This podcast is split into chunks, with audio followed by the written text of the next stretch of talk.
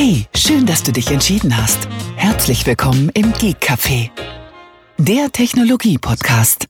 Hallo Tobi. Guten Morgen, Thomas. Hallo. Hallo. Ja? Du wolltest was sagen, sprich dich Ich aus, wollte, nee, Thomas. ich, wollte, Thomas. nee, ich wollte eigentlich nichts sagen. Ich habe auf dich gewartet. Ach Aber so. ich kann was sagen. Und zwar wurden wir auch nochmal über Twitter, äh, als es noch funktioniert hat mit Third-Party-Apps übrigens. Mhm. Aktuell äh, ist ja die API anscheinend immer noch tot. Zumindest Ja. mal bei mir ähm, funktioniert äh, keine Third-Party-App. Mhm. Ähm, als es noch funktioniert hat, hat uns ein Hörer darauf hingewiesen, dass wir im letzten Podcast in Bezug auf das Steam Deck von Epic als äh, anscheinend Hersteller gesprochen haben. Mir ist es jetzt gar nicht so aufgefallen. Ähm, aber klar, im, im Moment, äh, wo man es äh, spricht, äh, wird es einem nicht unbedingt auffallen. Ähm, klar ist das Gerät Epic, aber es ist halt Steam beziehungsweise Valve, ja, ähm, die das Gerät halt auch dann schrauben lassen.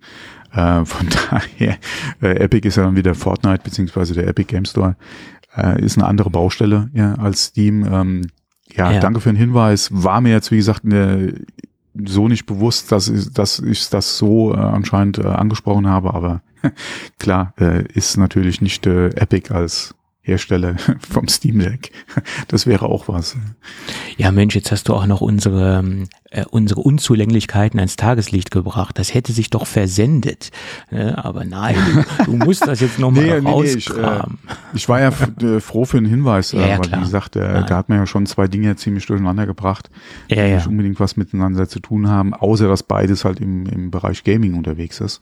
ja, Ähm, aber äh, ja, ja. da ich mir in der Regel die Folgen nicht nochmal nachhöre, aktuell, ähm, wäre es mir wahrscheinlich selbst nicht aufgefallen. Deswegen danke für den Hinweis. Vor allem hat man dann auch das Twitter-Thema gerade nochmal kurz angeschnitten.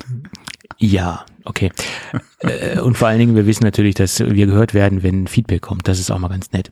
Ja. Äh, ähm, ja, das, das Twitter-Thema ist äh, doch echt sehr nervig, ne, muss ich sagen. Da, da merkt man erstmal, wenn man quasi dazu mehr oder weniger gezwungen wird, wenn man Twitter-Inhalte konsumieren möchte, äh, wird man ja gezwungen, jetzt die Original-App zu benutzen. Und da merkt man erstmal, was ein Haufen Dreck diese Software ist, ne? Äh, wenn man vorher äh, glücklicher Tweetbot-Nutzer war. Ja, Ei, klar, ei, äh, ei. das ja, aber ähm, angeblich ja mit den letzten Änderungen, zwei, drei äh, Kommentare, die ich dazu gelesen hatte, waren ja durchaus äh, positiv. Also keine Ahnung, wie die App ist. Ich habe sie vor Wochen schon gelöscht und mir auch auf trotz äh, dem Problem, die momentan existieren für Third-Party-Apps, habe ich sie nicht nochmal neu installiert. Ähm, bin also jetzt aktuell bei Twitter auch nicht unterwegs. Ja. Ähm, von daher, äh, mein Gott, warten wir mal ab, wie lange Twitter braucht, bis sie es gefixt haben oder wenigstens mal eine offizielle Mitteilung äh, machen, ähm, ob es wirklich ein technisches Problem ist ähm, oder ob das jetzt in Zukunft einfach so sein wird, dass Third-Party-Apps halt nicht mehr unterstützt werden. Ähm, hätte man sich natürlich mehr, also sollte es so sein, hätte man sich da mehr äh, Kommunikation gewünscht und vor allem auch äh, eine etwas äh, oder eine Vorlaufzeit definitiv alleine, um halt den Third-Party App-Anbietern da äh, entsprechend Vorlauf zu geben, zu reagieren, beziehungsweise halt ihre Nutzer zu informieren. Ähm, muss man mal abwarten, was da aus der Richtung jetzt noch kommt von Twitter. Ja, ich, ich finde halt, äh, selbst wenn es jetzt ein, ein technisches Problem ist in Mhm. irgendeiner Weise, man müsste etwas besser kommunizieren. Ja, klar. Ne? Aber gut, das passt natürlich zum Gesamtbild, was Elon äh, im Moment gerade von sich gibt. Ähm, Generell, ja, was ne, Twitter macht also, so, ja. hm. bloß das ist natürlich nicht äh, gerade, ja, nicht gerade ein feines Verhalten, einfach diese Thematik im Moment auszusitzen. Ne? Und selbst Mhm. wenn es absichtlich ist, sollte man da ein Statement zu abgeben und nicht erst, wenn man es abgeschaltet hat, sondern nach meiner Meinung ein bisschen im Vorfeld. Ja. Wir schalten Mhm. zum, was weiß ich, zum 12., zum 13. Ähm, die Third-Party-Unterstützung äh, ab. Ähm, aber selbst der, der Entwickler von Tweetbot erreicht ja bei, ähm, bei Twitter keinen ja, und hat keine Informationen bekommen. Das ist ja, äh, also nicht nur die Nutzer an sich erreichen keinen, sondern auch Entwickler von Third-Party-Apps Hm. äh, bekommen keine Informationen. Zumindest hat er das zuletzt getwittert. Und äh, selbst das ist ja schon ein Armutszeugnis, noch nicht einmal äh, äh, Entwickler, Entwicklerinnen ähm, die Informationen zu geben, äh, was da nun passiert und was nicht passiert. Mhm. Ja. Ja. Das ist nicht schön. gut. Aber man merkt jetzt, wie großartig Tweetbot doch ist und man, man, man ja, generell, ähm, wie, wie groß ja auch das äh, Ökosystem um Twitter einfach ist, auch gerade an Third-Party-Apps. Ja, klar. Ähm, weil es betrifft ja, wie gesagt, nicht nur jetzt unsere, äh, ja. ob es sei es jetzt Tweetbot, äh, Twitterific etc., sondern das Android-System äh, mhm. ist ja genauso betroffen. Ja, klar. Ähm, mit den äh, Apps, die es da gibt, ja. Ähm, da sitzen wir momentan alle in einem Boot, ja, und sind abhängig davon, äh, was dann halt Twitter jetzt äh, mal mitteilt oder auch nicht. Ähm, ich hatte mit einem Auge gelesen, dass Twitterific für Mac anscheinend noch funktioniert. Weiß nicht, ob das aktuell noch Stand ist oder ob da einfach vergessen wurde, okay. vielleicht da, äh, da noch einen Stecker zu ziehen. Ja. Ähm, aber äh, ich weiß gar nicht, wie viel Desktop oder richtig, oder was heißt richtig, aber wie viel Desktop-Apps es für Twitter aktuell gibt, ja. Ähm, von daher ich glaube, das hat sich auch stark ausgedünnt. Ähm, da gibt's auch nicht mehr so Vielleicht viele. haben sie einfach die, die Berechtigung äh, für äh, alle Mobile-Apps gezogen ja, und äh, haben Twitterific für Mac übersehen. möglich, möglich. Mhm. Äh, es hatte mir einer aus meiner Timeline gestern geschrieben, dass auch noch irgendeine, ich habe den Namen vergessen, ich glaube Spring oder irgend sowas. Äh, das ist, glaube ich, auch eine Mobile-App, die soll wohl angeblich auch noch funktionieren. Ähm, ja, keine Ahnung, muss ich mir mal angucken, ähm, ob das so ist oder ob das nicht so ist. Ich hoffe ja immer noch äh, darauf, ganz stark darauf, dass äh, die äh, Third-Party-Funktion wieder ähm, freigegeben wird und dass äh, Tweetbot wieder fun funktionieren wird. Ansonsten werde ich mich da echt äh, rar machen auf, auf Twitter. Ich werde zwar noch konsumieren und mal durchscrollen, aber äh, so aktiv wie bei Tweetbot äh, werde ich wahrscheinlich nicht mehr sein oder wie mit Tweetbot werde ich wahrscheinlich nicht mehr sein. Das wird sich dann stark reduzieren. Ja, okay, allein zum Schreiben oder so äh, ging ja schon mit der Twitter-App, aber ja. äh, wie gesagt, äh, ich habe die vor Wochen gelöscht, sehe es momentan nicht ein, die zu installieren und warte jetzt erstmal ab, was wirklich dabei rumkommt oder rauskommt. Ähm, vielleicht war ja auch einer der ehemaligen Entwickler äh, so frei, ja, und hatte äh, da äh, entsprechend was implementiert, ja, dass er jede Woche einmal irgendwie äh, auf eine Taste drücken muss, damit die API aktiv bleibt. Jetzt ist er nicht mehr bei Twitter und dann müssen sie jetzt erstmal auf die Suche gehen, ja, wo sich diese Zeile Code versteckt. ähm, ja, keine Ahnung, ja. Ja, klar. Einfach mal, keine gesagt, solange man gar nichts hört, ja, besteht ja noch der Funke Hoffnung, dass es vielleicht wirklich ein technisches Problem ist. Mhm. Und äh, mit den ganzen wie gesagt, um Änderungen, Entlassungen, äh, Größe des Teams, ja, etc., dass es da einfach jetzt ein Problem ist, das schnell zu lösen. Klar würde man sich da ein bisschen mehr Kommunikation äh, wünschen, aber ja, wir können es nicht ändern, oder wir haben keinen Einfluss drauf, ja. Ja, so ist es. Leider. Ich bin mal gespannt, inwieweit Twitter das merken wird, alleine an den Nutzer. Ja, ich, ho ich hoffe, sie werden es ja. sehr stark merken. Mhm. Äh, das ist ja noch so meine Hoffnung. Da, Aber vielleicht, wie gesagt, Third-Party-Apps, vielleicht ist es ja auch wirklich wieder so ein Blasending, ja, dass, äh, dass wir das in unserer Blase halt so oder für uns so ein mhm. wichtiges Ding ist, aber keine Ahnung, Gefühl, oder was heißt äh, gefühlt, aber no, real, real 99 Prozent, ja äh, irgendwie nur übers Web oder über die Twi Original Twitter-App halt. Ja, Twitter ja okay, ja. möglich, möglich, ja. Und dann ist das, äh, denke ich mal, auch für Twitter äh, ziemlich vernachlässigbar. Hm. Und was interessiert Elon Musk wahrscheinlich äh, schlechte Berichterstattung in, in Tech-Blogs? Ja. ja, gut, das ist korrekt. Das wird ihn wahrscheinlich auch nicht interessieren, ne? außer es hätte Einfluss dann wieder auf, äh, äh, auf äh, irgendwelche Werbekunden, mhm. die bei Twitter unterwegs sind. Ja. Ja, gut, ich meine, Twitter hat natürlich die Zahlen, wie viele Third-Party-Nutzer mhm. unterwegs sind und die können natürlich abwägen, ob es für sie äh, Sinn ergibt, den Support äh, weiterhin anzubieten oder nicht anzubieten, ja. ganz klar. Ja. So ist es. Naja, egal, wir werden sehen, früher oder später. Kann ja sein, dass es zum jetzigen Zeitpunkt auch schon ein Statement gibt und wir das noch nicht gelesen haben. Möglicherweise. Ist, äh, möglich ist das ja. Nee, da habe ich noch nichts gesehen. Aber ich glaube, die am Wochenende wird da nicht mehr viel passieren. Vermutlicherweise. Ja, gut. Dann lass uns doch mal versuchen, die paar Themen, die wir hier aus dem Netz gekratzt haben, äh, zusammenzutragen. Es gibt Neuigkeiten aus Indien. Und zwar hat Economic Daily News geschrieben, dass die iPhone 15 Produktion wohl äh, früher sich in Indien etablieren wird als gedacht oder als ähm, als es äh, normalerweise der Fall ist.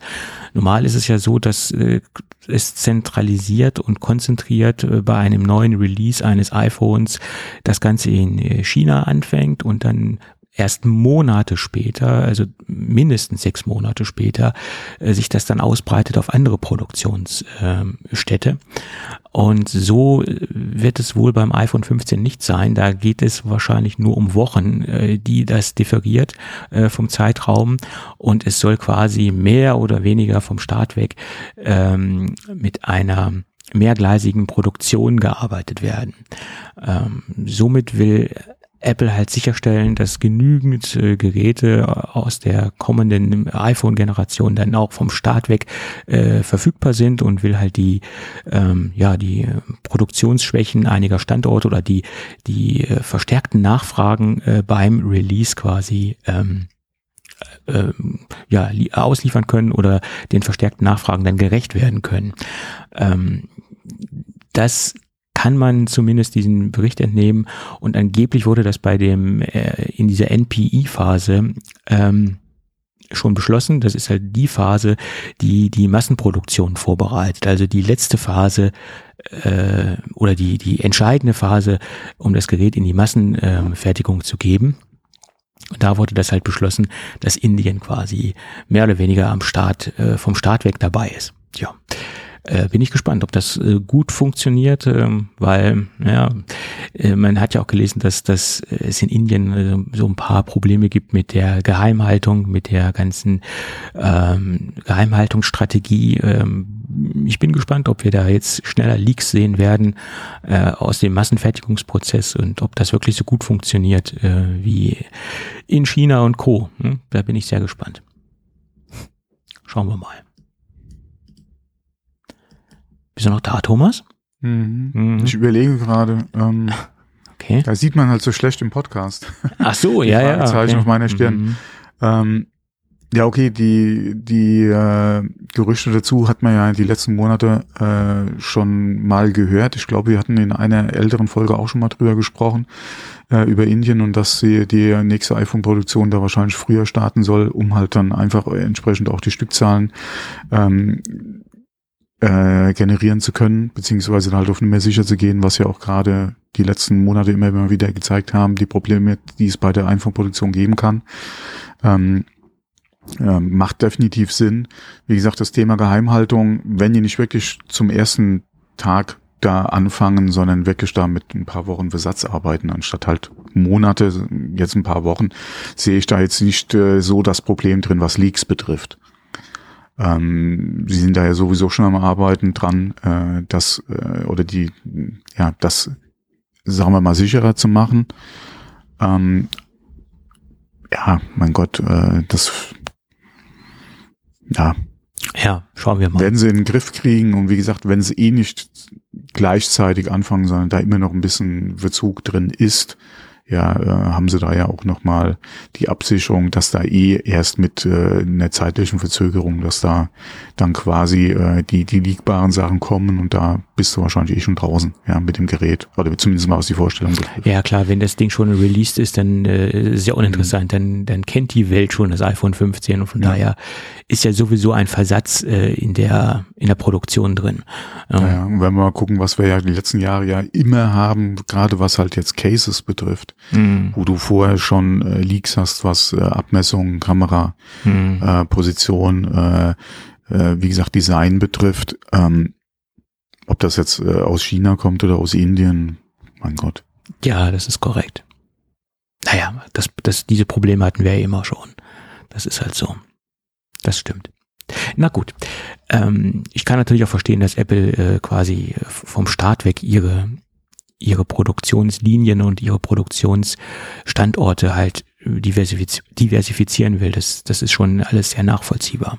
Ja, vor allem gerade zum Verkaufsstart von einem neuen Gerät willst du natürlich auch liefern können. Ja, weil du hast ja eine, eine große Nachfrage höchsten. beim Start, ja. Ähm, Von Mhm. daher, auch wenn du mit ein, zwei Wochen, drei Wochen vielleicht Verzögerung in Indien startest und da dann die großen oder die Stückzahlen dann rausfallen, bist du da auf jeden Fall besser aufgestellt als äh, bisher. Mhm. Ähm, weil wenn es da wieder zu irgendeinem Grund kommt und äh, es zu Verzögerungen kommen sollte, dann kannst du da ähm, hoffentlich dann ein bisschen was abfangen. Ja. Weil äh, wenn wir da über Verzögerungen sprechen, ja, wenn man mal guckt, der, wie weit im Voraus ja schon mit der wirklichen Produktion angefangen wird und du fängst dann Ja. da, wie gesagt, ein paar Wochen später erst an, ähm, bist du ja trotzdem noch gut dabei, was jetzt die Produktion zum Verkaufsstart betrifft. Ja. Ja, auf jeden Fall. So ist es. Ja, es äh, bleibt spannend. Ja, und es bleibt auch spannend, was das MacBook Pro anbelangt oder was die Updates der MacBook Pros äh, be, ähm, betrifft. Ähm, da warten ja schon ganz viele drauf, dass äh, die M2 ähm, Chips abgedatet werden, also M2 Pro und äh, M2 Max. Und äh, da gibt es einen interessanten Bericht von, von Digitimes. Man muss äh, betonen, er kommt halt von Digitimes und Digitimes ist in manchen Fällen jetzt nicht unbedingt die äh, solideste und äh, seriöseste Quelle, sage ich jetzt mal. Sie haben sich zwar in den letzten Monaten äh, qualitativ ver verbessert, was, was die, die Berichterstattung an, anbelangt, aber ich, ich sage es lieber nochmal davor, es ist ein Digitimes-Bericht. Ähm, aber es soll sich angeblich noch länger verzögern äh, als bisher vermutet. Naja gut, äh, bisher wissen wir ja gar nicht, äh, wussten wir noch nie, nie so genau oder gar nicht genau, wann das, äh, wann die Updates äh, kommen sollen. Man hat ja gesagt, ja, Anfang des Jahres etc. Frühjahr sollen die Dinger abgedatet werden, prozessortechnisch. Und sie gehen jetzt davon aus, dass es sich noch äh, mehr verzögert als bisher vermutet.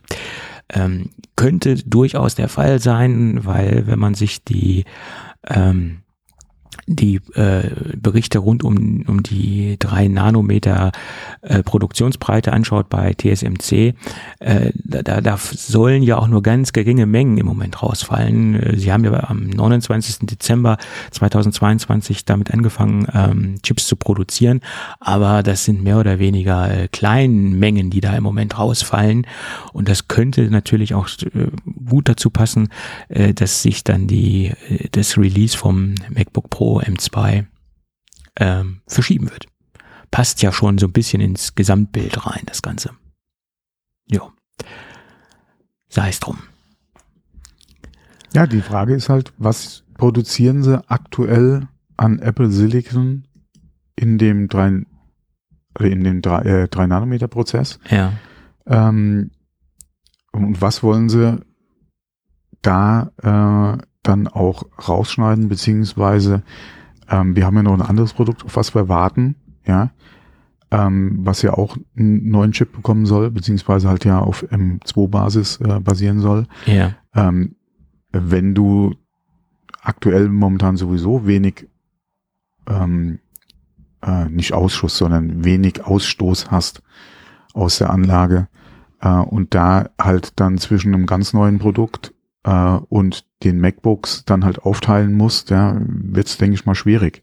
Gerade wenn man mal guckt, ähm, du hast ja den äh, äh, jetzt, äh, nee, Ultra, nee, doch Ultra und Max Mhm.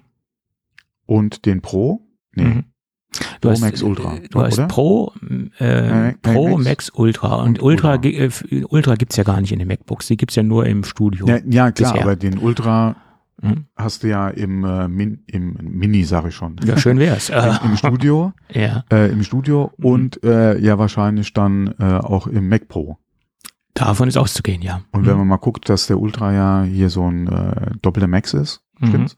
Richtig, genau. Max, ja, ein Mhm. doppelter Max ist. Ähm, und du den ja, wie gesagt, auf demselben Wafer produzierst und dann entsprechend halt, ja, je nachdem, was für einen Ausschuss du dann hast bei deinem Ausstoß, ähm, bei der Menge, die du produ- produzierst, was du da rausschneiden kannst, wie viel Ultras kriegst du aus einem Wafer, ähm, wie viel Wafer fallen generell momentan raus.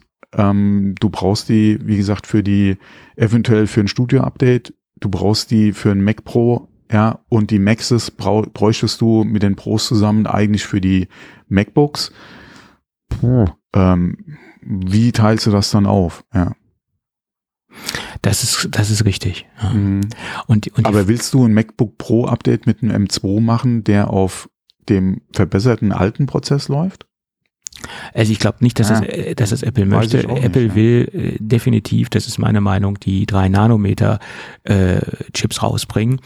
Und deswegen verzögert sich das Ganze wahrscheinlich auch noch. Äh, Das, das liegt äh, nach meiner Meinung eindeutig an dem, äh, an dem Chip, der im Moment nicht äh, verfügbar ist in größeren Stückzahlen, äh, so wie Apple das eigentlich bräuchte. Und sie müssen halt versuchen, wie du es eben sagtest, diese Chips aufzuteilen auf die, auf die Mac Pros und auf die Ja, ja. MacBook Pros. Und wenn man dann mal guckt, die Gerüchte, die es ja gab über Probleme in der Chip-Entwicklung, Mhm. beziehungsweise beim Chip-Design, die wir die letzten äh, Wochen ja hatten, weiß man ja ne- auch nicht, inwieweit das vielleicht da nochmal mit reinspielt, ja. Ja. Und es dazu äh, Verzögerungen einfach kommt, ja, bis sie die Probleme halt behoben haben. Ähm, wir hatten es, glaube ich, schon mal in einem der letzten Podcasts erwähnt, also ich denke nicht, dass es Apple recht ist, ja. Und sie da ähm, äh, das gerne machen, beziehungsweise absichtlich machen, ja. Äh, Ich denke auch, die hätten gerne die Produkte früher, ja, oder halt äh, wie ursprünglich intern geplant, ähm, dann einfach gehabt, um die Produkte oder MacBooks, wie gesagt, MacBook Pro, ja, Studio etc. Eventuell, äh, ja, Mini warten wir ja auch noch drauf, Ja. gerade auf den Nachfolger zum Intel Mini. Ja. Ähm, äh, die Gerüchte zu, äh, nicht Studio, zu dem iMac, die Mhm. wir ja auch noch haben. Ähm, wie gesagt, ich denke, Apple ist es auch nicht gerade recht, ja, und ähm, jetzt sind sie mal quasi äh, gefordert, ja, oder sehen äh, auch unter welchem Druck Intel so steht, was die Chip-Entwicklung und, und gerade Verzögerungen in der Timeline betrifft. Ja, bis jetzt war man in der Lage, dass man als Kunde einfach dann bei Intel gemeckert hat. Ja, jetzt äh, ja, hat man die Leute quasi im eigenen Haus ähm, und muss gucken, wie man da mit dem Druck ja, äh, einfach umgeht. Ähm, ja, Ja, gut. äh, schwierig.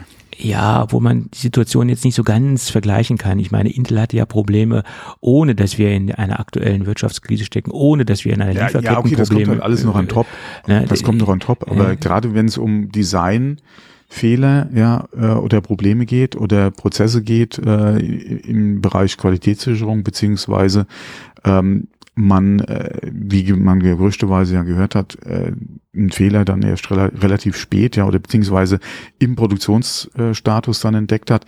Das sind halt so Sachen, ja, ähm, das hat ja nichts zu tun mit, äh, mit der oder mit irgendwelchen Zuliefererproblemen oder äh, mit Ja, ja, der. Produktion bei Ja. TSMC vor Ort, dass da Mhm. vielleicht irgendwie die Hälfte der Anlage noch nicht rund läuft, ja. Mhm. Das ist richtig. Ja, und es, es wäre jetzt äh, auch komisch, weil im Moment geht man ja davon aus, dass der, der Mac Pro äh, ein M2 Ultra bekommen soll. Mhm. Da hat man sich ja mehr oder weniger in der Analysten- und Leaker-Szene darauf geeinigt, das Ding wird äh, in Anführungsstrichen nur ein M2 Ultra bekommen, nichts mit Extreme etc. Das, diese Dinge haben sie ja angeblich verworfen oder diese, diese Chips äh, äh, zu entwickeln oder diese, diese Pläne weiter zu verfolgen. Also sie haben sich Ja, das Problem ist ja auch wieder, wie viel erwartest du, könntest du, oder wie teuer würde ein Extrem werden? ja, Und wie viel Geräte erwartest du davon abzusetzen? ja, Wenn, du bist ja eh mit dem Mac Pro schon in einer äh, recht übersichtlichen Nische unterwegs. Und wenn Ja, von deiner Nische dann auch nur ein kleiner Prozentsatz sowieso dazu greifen würde, sei es jetzt, weil sie die Power nicht brauchen oder das Gerät einfach so exorbitant teuer wäre, dass sie das gar nicht erst in, in Betracht ziehen, warum sollte ich das Gerät dann überhaupt zusammenschrauben? ja, Bis jetzt war es ja mit Intel in der, in, in der Situation, dass sie den Chip ja, den Xeon, nicht nur für dich produziert haben, sondern ja für andere auch noch. richtig. Der war da, Mhm. du hast ihn eingekauft, ja, die Konditionen haben gestimmt oder auch nicht, Mhm. ja, aber du konntest ihn halt einkaufen. Jetzt mussten ihn halt selbst produzieren, ja, und Ja, das ja. ist dann, Nee, ich, ich wollte nur darauf hinaus, äh, rein vorstellungstechnisch gesehen müssten sie ja eigentlich die MacBook Pro Upgrades vor dem Release vom Mac Pro vornehmen. Weil du müsstest ja eigentlich erstmal den M2 Pro vorstellen, den M2 Max und dann kommt der Ultra. Es wäre jetzt ja ziemlich komisch, wenn sie die Prioritäten erstmal auf den Mac Pro le setzen, li legen würden und erstmal den Mac Pro mit M2 Ultra vorstellen und die MacBook Pros werden noch gar nicht released. Also gehe ich davon aus, man muss schon irgendwo die Reihenfolge einhalten, äh, erstmal die kleineren Chips vorzustellen und dann die Geräte vorzustellen mit den größeren Chips. Äh, So sehe ich das. Ja, muss nicht unbedingt. Ja, Ja, aber gu- guck mal, stell dir vor, du, du stellst jetzt erstmal M2 Ultra vor und die, die Max und die Pro-Chips sind noch gar nicht vorgestellt worden. Das wäre ja schon irgendwie ein komisches äh, Geschmäckle, sage ich mal. Ja, so sehe ich das. Warum? Vielleicht sind sie ja auch gezwungen, ja, äh, hinzugehen und äh, nennen den nochmal anders, um gerade dieser Problematik aus dem Weg zu gehen. Äh, dass sie quasi den komplett isolieren von der, von der Namensgebung her, den Chip. Ja. Äh, Wäre denn noch Gerade wenn du vielleicht wirklich die M2 Pros und Max äh, für die MacBooks vielleicht noch auf dem, wie gesagt, verbesserten äh, 5er Prozess produzierst, dass du dann hingehst ja, und dann vielleicht wirklich bis zum nächsten Update, ja, ob es dann M3 ist oder was auch, oder ob es dann, wie gesagt, nochmal ein M2 3 Nanometer geben wird, ja, ähm, um da halt, äh, wie gesagt, die, die, na, nicht Lücke zu schließen, aber um da halt, was Ja. du eben angesprochen hattest, äh, Mhm. die Diskussion nicht aufkommen zu lassen, dass du den halt nochmal vielleicht anders nennst, ja. Oder aber sie stellen alle drei zusammen vor und das erste Gerät, was ausgeliefert wird, ist vielleicht der Mac Pro. Oder aber wir Möglich. sehen solche Verzögerungen durch die Produkte noch durch, dass sie halt Bestände an Chips halt aufbauen können und dann Mhm. einfach alles zusammen vorstellen und dann entsprechend die Geräte, die MacBooks updaten. Ja, vor allen Dingen so eine Vorstellung von, von MacBook Pros, äh, die kannst du ja relativ schnell abwickeln. Es soll sich ja das Design nicht verändern, es soll sich ja Mhm. quasi nichts verändern, außer dieser Speedbump äh, für die zwei Ja, SoCs. S- ne? Speedbump ist die Frage, ja. Ja, Ähm, also ein bisschen wird es natürlich welcher geben. Prozess dann kommt, wird es nicht so gravierend ausfallen, Ja, ja, aber du eben. hast halt, wie gesagt, die, die neue Prozessorgeneration. Ich könnte mir vorstellen, dass man das theoretisch auch in einem äh, Ja, ja. Pressemitteilungs-Event abhandeln könnte. Mhm. Ne? Weil die Geräte werden Du könntest es auch mit einer Vorstellung für Mac Pro abhandeln. Ja, dass man das im Vorfeld macht und dass man dann äh, im, im Kernthema zum Mac Pro übergeht und das andere quasi ja, in zehn Minuten abhandelt, die anderen beiden Chips und die anderen beiden Geräte. Das äh, wäre sicherlich denkbar. Ne? Das könnte man gemeinsam auf einem Frühjahrsevent ähm, logischerweise machen, in irgendeiner Mhm. Weise. Sind ja beides Pro-Geräte, Mac Pro und MacBook Pro, also passt das thematisch ja in eine, eine Präsentation oder in ein Event hinein, sage ich mal möglich, denkbar. Ja, und ich würde sagen, auf, aufgrund dessen könnten wir auch mal das Mac Pro-Thema vorziehen, äh, weil wir gerade so im Mac Pro äh, äh, oder in der Mac Pro Themenlage drin sind. Ähm, da gab es ja von Mark Gurman auch nochmal etwas aktualisierte Aussagen diese Woche. Er hat sich im Moment so ein bisschen äh, äh, weit aus dem Fenster gelehnt mit einigen Thesen, habe ich das Gefühl. Und, und gewisse Dinge malt er auch etwas zu schwarz, aber okay, lass uns erstmal auf den äh, Ich weiß jetzt nicht, was du mit zu schwarz äh, meinst, aber Äh, da, da, da, lass uns das mal Mac Pro reden, sonst, Mhm. sonst verwischen wir ja wieder die Themen oder springen wieder in den Themen umher. Was wir ohnehin schon machen, aber wir wollen es jetzt nicht noch verschlimmern sozusagen. Lass uns erstmal beim Mac Pro bleiben. Da hat er gesagt, dass äh, das Ganze soll im gleichen Gehäuse bleiben wie die Intel-basierenden äh, Mac Pro-Geräte äh, sehe ich jetzt persönlich erstmal nicht als Nachteil an, weil ich habe das Glück gehabt, mir mal so ein Gerät anschauen zu dürfen, hardwaretechnisch und auch ein bisschen softwaretechnisch. Ähm, ein Kunde von mir hat äh, einige Geräte davon mittlerweile im Einsatz gezwungenermaßen und dieses Gehäuse ist wirklich absolut perfekt gearbeitet, technisch gesehen, äh, von der Verarbeitungsqualität her, allein wie man den Deckel nach oben zieht. Ähm, also da sehe ich jetzt ehrlicherweise keine Nachteile drin, dieses Gehäuse nicht weiter verwenden zu können. Und ich kann mir auch gut vorstellen, dass diese Entwicklung auch nicht günstig war, äh, ein Gehäuse auf diesem Level äh, zu entwickeln. Und warum soll man das denn gleich verwerfen?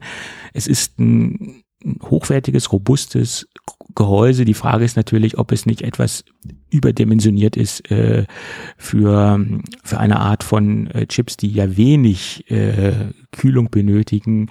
Äh, aber auf jeden Fall kann man davon ausgehen, dass es, wenn man dieses Gehäuse weiterverwendet, keine thermischen Probleme geben wird, weil da ist genug Luft, da ist genug Möglichkeit, äh, aktive und passive Kühlelemente einzubauen. Also das sehe ich jetzt nicht als Nachteil, wenn man dieses Gehäuse einfach weiter verwendet. Das ist meine Meinung dazu, obwohl es ja viele kritische Stimmen gab, warum man das tut und warum man das macht. Ähm, also für mich kein nachteiliger Punkt.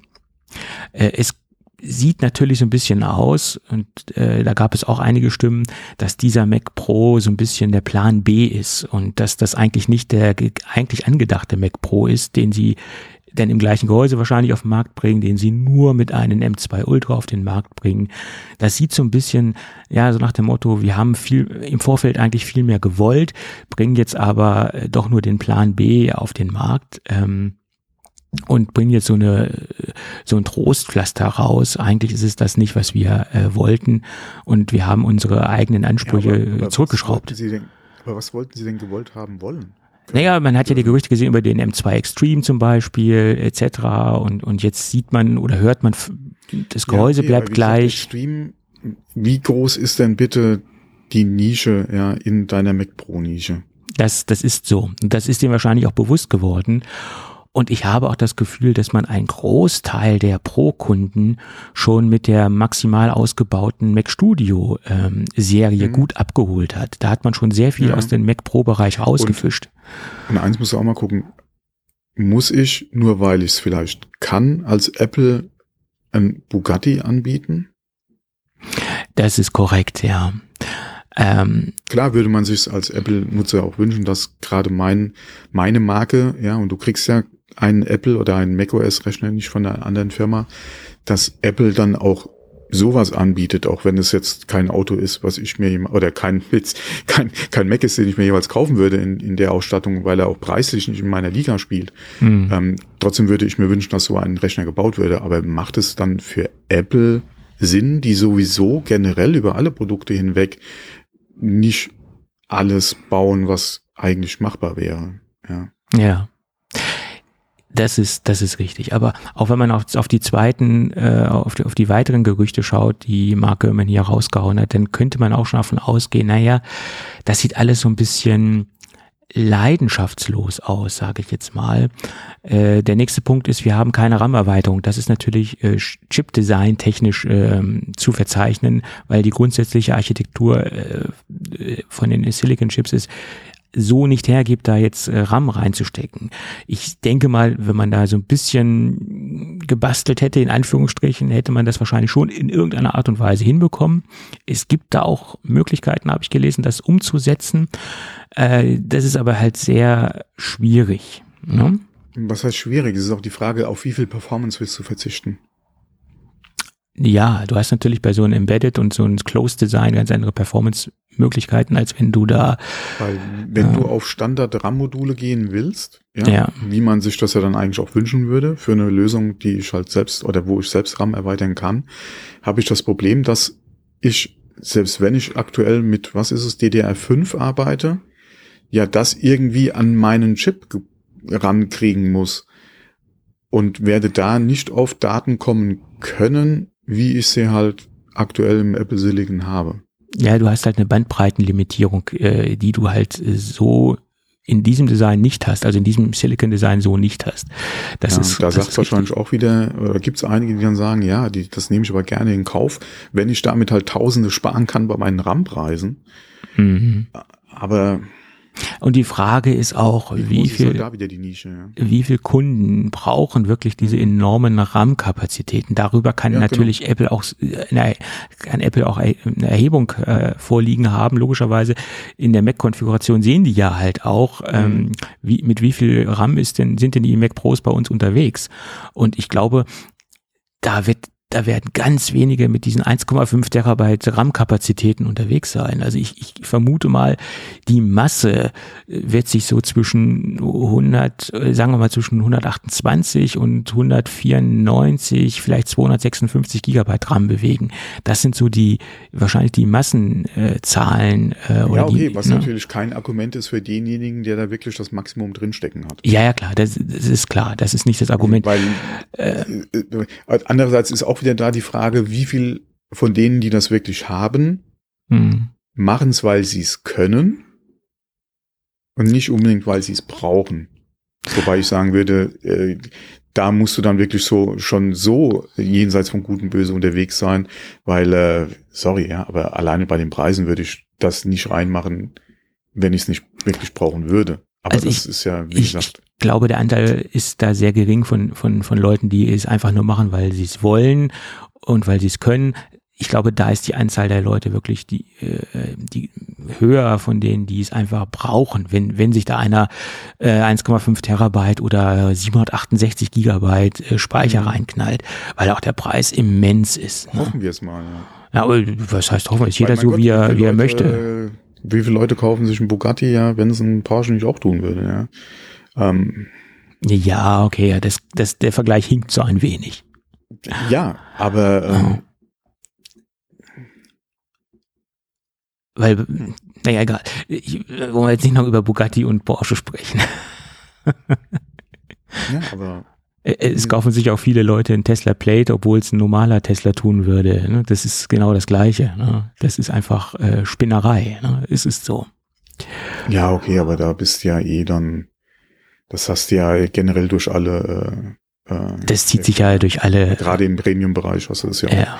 Warum brauche ich noch mal eine Custom-Lederausstattung im Auto, ja, wenn, wenn der, wenn es die Original-Lederausstattung ja im Prinzip auch tut, ja. Ja. Ähm, aber das ist dann halt, wie gesagt, jeder, wie er es dann mag, aber ähm, ja.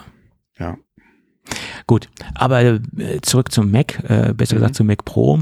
Äh, also wie gesagt, keine RAM-Erweiterung. Ähm, okay, da muss man halt sehen, welche RAM-Kapazitäten angeboten mhm. werden. Und wie du es eben schon richtig sagst, man kann den äh, Embedded oder den Closed RAM im Chip nicht vergleichen mit äh, den ähm, DDR5-Geschichten, die man derzeit bekommt. Das sind ganz andere Performance-Geschichten und von daher äh, kann man solche Art von RAM-Geschichten nicht direkt mit DDR5 vergleichen, wie ich es eben schon gesagt habe. Ähm, und dann kommt der zweite Punkt, wo man, wo ich sage, okay, das ist zwar schön, dass es eventuell so kommen soll, aber warum so wenig? Ähm, nur zwei SSD-Steckplätze, die man individuell aufrüsten kann. Dabei ist noch nicht klar, ob kann das. Man?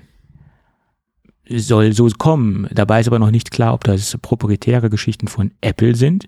Ah, okay, also, okay, okay, okay. Das ist noch nicht, das hat er nicht spezifiziert oder ob es NVMe, herkömmlich NVMe-Module sind, die man halt mhm. einbauen ich kann. Ich denke mal, dass diese zwei Steckplätze genau dasselbe sind wie im äh, Studio oder wie im Mac Pro, das ist ja auch proprietäre, sind ja auch proprietäre ja, Steckplätze. Ja, wie gesagt, ich denke mal wie im Studio, dass ja. das die Technik einfach sein wird.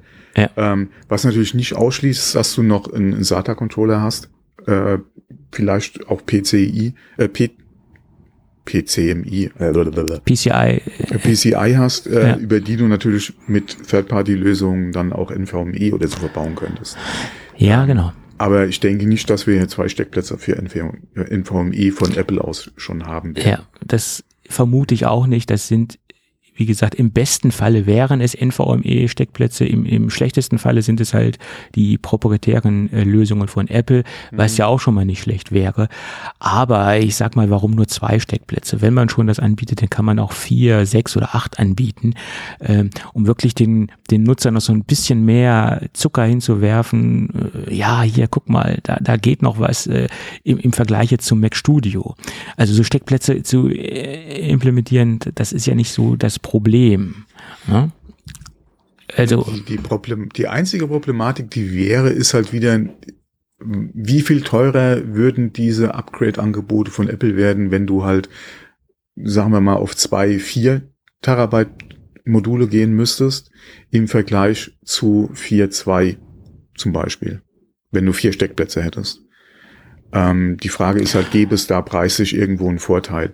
Weil ja. ansonsten, wie gesagt, die Module wirst du wahrscheinlich eh nur von Apple kriegen und musst dann da in den sauren Apfel beißen. Mhm. Und wenn das da preislich keinen Unterschied macht, mein Gott, ob es jetzt zwei, vier oder sechs Steckplätze sind, ist doch dann, macht doch dann keinen Unterschied. Ja, du kriegst natürlich mehr rein, Kapazität, äh, von der Kapazität her, wenn du mehr Steckplätze hast. Ja, hm? die Frage ist ja, was wollen sie da als maximale Ausbaustufe überhaupt anbieten? Und wenn du das über die zwei abbilden kannst, warum solltest du dann vier oder sechs Steckplätze reinmachen? Die Frage wäre dann wirklich, ja. wenn du nach und nach aufrüsten willst und du hast dann, wie gesagt, vier oder vier, sagen wir mal vier Steckplätze und hast dann momentan zwei Module mit jeweils zwei drin und hättest vier Gigabyte. Wie kannst du die anderen, oder du hättest dann noch zwei freie und könntest du die dann einfach upgraden und nochmal zwei oder vielleicht dann auch vier zwei Module reinstecken, ja. Ähm, was würde das kosten? Behältst die alten, ja, und tauscht halt nicht quer oder bist nicht gezwungen, dann halt die alten noch zu ersetzen, sondern rüstest einfach nur zusätzlich auf.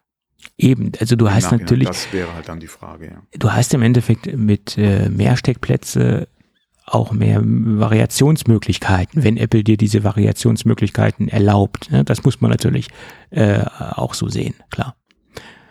Ja, aber okay, es kann ja sein, dass es mehr Steckplätze sind, keine Ahnung. Er sagt zwei Stück, ist ja immerhin schon mhm. mal was. Es, es wäre ja dann der, der einzige Mac im Silicon-Bereich, der in irgendeiner Weise aufrüstbar ist und da muss man halt nehmen, was man bekommt. Okay, den Studio hast du ja auch.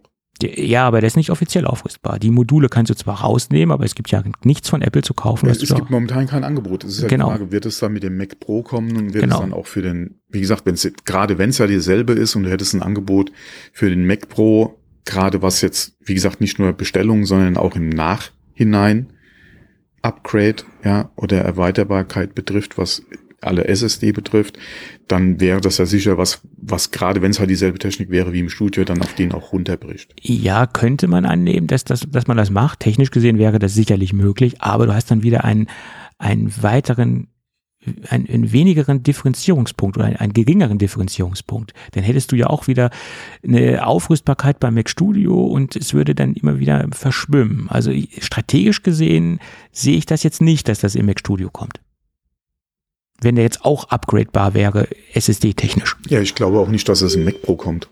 Davon mal abgesehen. Selbst wenn du die zwei Steckplätze hast, äh, hast wird das wie beim Studio ausgehen.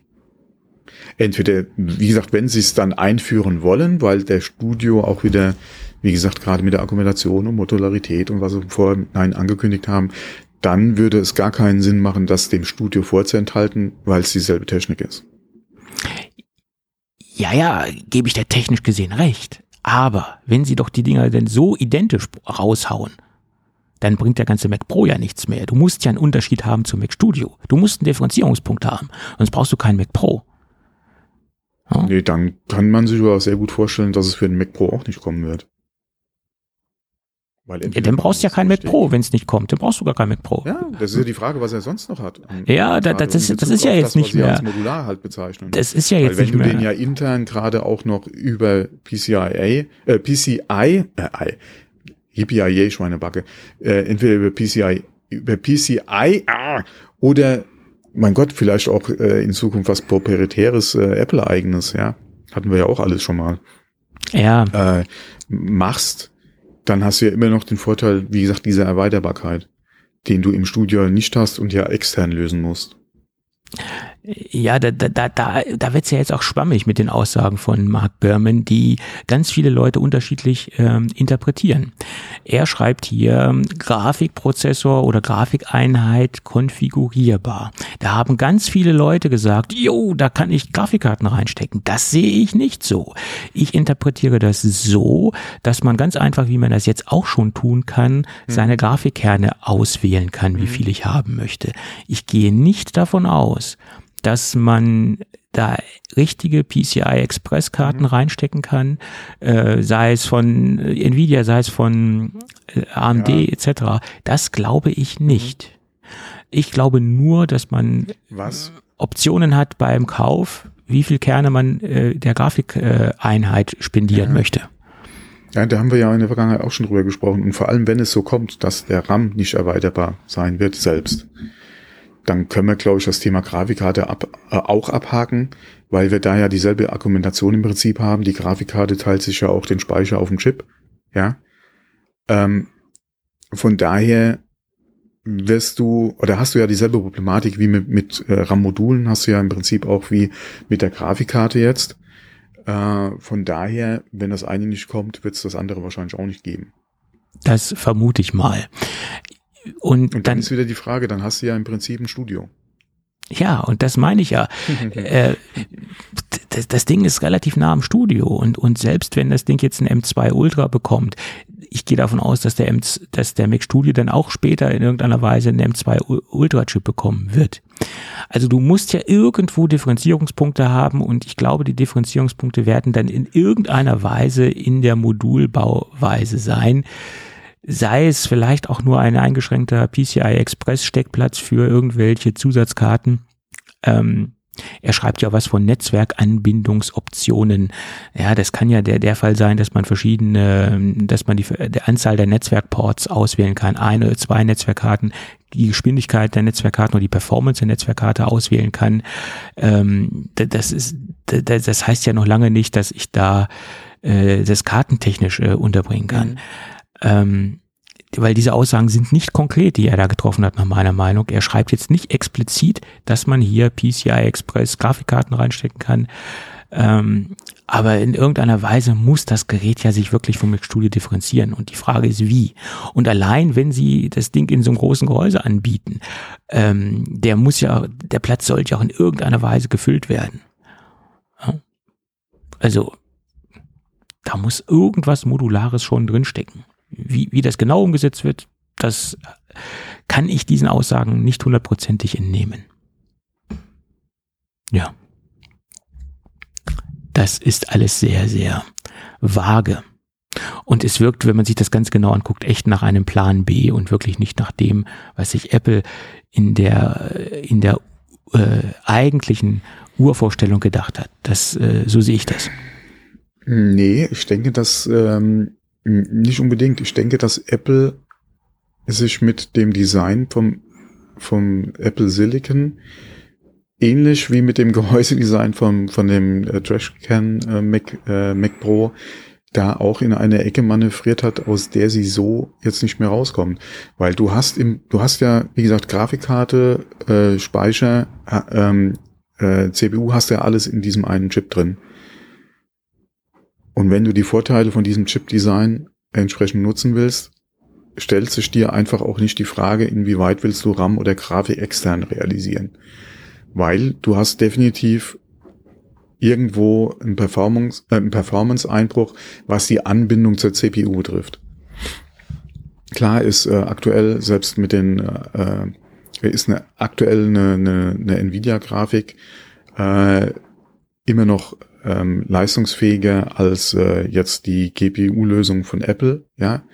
Ähm, trotzdem, wie gesagt, ähm, die ranzukriegen ähm, mit den Vorteilen, den halt Apple Silicon hat, wird eine sehr, sehr schwierige Geschichte. Und ich weiß auch nicht, inwieweit Apple bereit wäre, das aufzugeben. Nee, das geht, sie, sie haben ja da jetzt auch eine, eine Architektur vorgestellt, mhm. die ja auch eine, einen langen Weg vorzeigt. Du kannst jetzt ja nicht einfach von dieser Grundarchitektur runterspringen. Ne? Du bist ja auf eine Architektur gegangen, die äh, ja auf lange Sicht geplant ist. Also da können sie jetzt nicht einfach sagen, ne, das verlassen, sie können können tun die vieles, aber das wäre jetzt wirklich äh, selbst Harakiri, das, äh, das, das zu machen. Also sie haben sich ja nun auch, sie sind auf einen langen Weg äh, gewechselt oder sie haben ihre Weichen auf einen sehr langen Weg eingestellt und das muss jetzt erstmal, der Weg muss jetzt nach meiner Meinung erstmal weiter verfolgt werden. Ja, äh, bei der ganzen Geschichte. Die Problematik ist halt einfach, inwieweit kannst du halt Apple Silicon auf so eine Plattform wie ein Mac Pro halt skalieren? Ja, halt aber, aber dennoch glaube ich, aufgrund dessen, ähm, dass der Mac Pro immer noch nicht am Start ist. Äh, und ähm, ich denke, er war schon eher geplant, ihn äh, vorzustellen. Und aufgrund dessen von vielen Faktoren, die sie jetzt bei der damaligen Planung so gar nicht mit einbeziehen konnten, Wirtschaftskrise, Ukraine-Krieg, Lieferkettenprobleme, Rezensi äh, also wie gesagt, die Wirtschaftsproblematik, dass auch die Kaufkraft in vielen Bereichen schwindet, haben sie ihre Ziele einfach runtergeschraubt und zurückgedreht. Sieht man M2 Ultra und Extreme. Und deswegen bin ich fest davon überzeugt, dass dieser Mac Pro Pro, den wir sehen werden und auch diese ganzen Gerüchte, die wir im Moment sehen werden, äh, einfach ein, ein Plan B ist und nicht der ursprüngliche Gedanke, den Apple hatte. Das ist meine Meinung. Weil diese ganzen Faktoren, die jetzt auf Apple eintreffen und einkommen, einfach äh, zu stark sind. Die, ja, die, mhm. die sehen da keinen Kauf, keine Kaufkraft, keinen Kundenkreis für so eine High-End-Maschine, für einen Extreme-Chip etc. Und das ist ja, alles. Weil ich nicht weiß, inwieweit ein Extreme überhaupt so in der Art in der Roadmap von Apple drin war. Weil wenn du dir mal das Design von dem Ultra anguckst, und wir sind ja, gerade was den Max betrifft, hast du ja da in der Vorstellung ja schon gesehen, dass sie den Max konzipiert haben mit der Option, den Ultra draus zu, zu schrauben. beziehungsweise halt den entsprechend so aus dem Wafer zu schneiden. Du hast ja da keine weitere Schnittstelle im Chip, um den nochmal, wie gesagt, zu verdoppeln. Diese Schnittstelle, die du hast, um die zwei Macs miteinander haben, hast du ja nicht nochmal, um daraus, wie gesagt, so ein Extreme mit vier Maxes, äh, Max-Chips zu machen. Ähm, du müsstest da sowieso auf ein neues Design oder auf ein erweitertes Design gehen. Wissen wir das hundertprozentig, dass es da keine Schnittstelle gibt?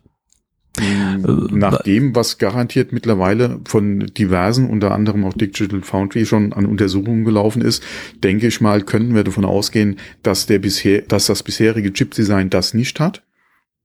Ansonsten hätten wir da aus der Ecke wahrscheinlich schon was gehört, ähm, beziehungsweise halt, äh, ja, auch mal einen Aufriss oder so gesehen, beziehungsweise eine Fotografie, ja, äh, gesehen. Ähm, wo das halt gezeigt wird, wo sie davon ausgehen würden, dass das halt da entsprechend wäre. Ähm, deswegen gab es ja auch die, Gericht, die Gerüchte halt mit dem äh, mit dem eigenen Chip für den Mac Pro, ja, was ja dann äh, sich auch wieder ein bisschen verlebt hat, weil man ja dann hier auf äh, Ultra und Extreme äh, auf diesem selben Design gegangen ist. Ähm, von daher wie gesagt, inwieweit der Extreme überhaupt von vornherein mit einer Überlegung war, weiß ich jetzt nicht.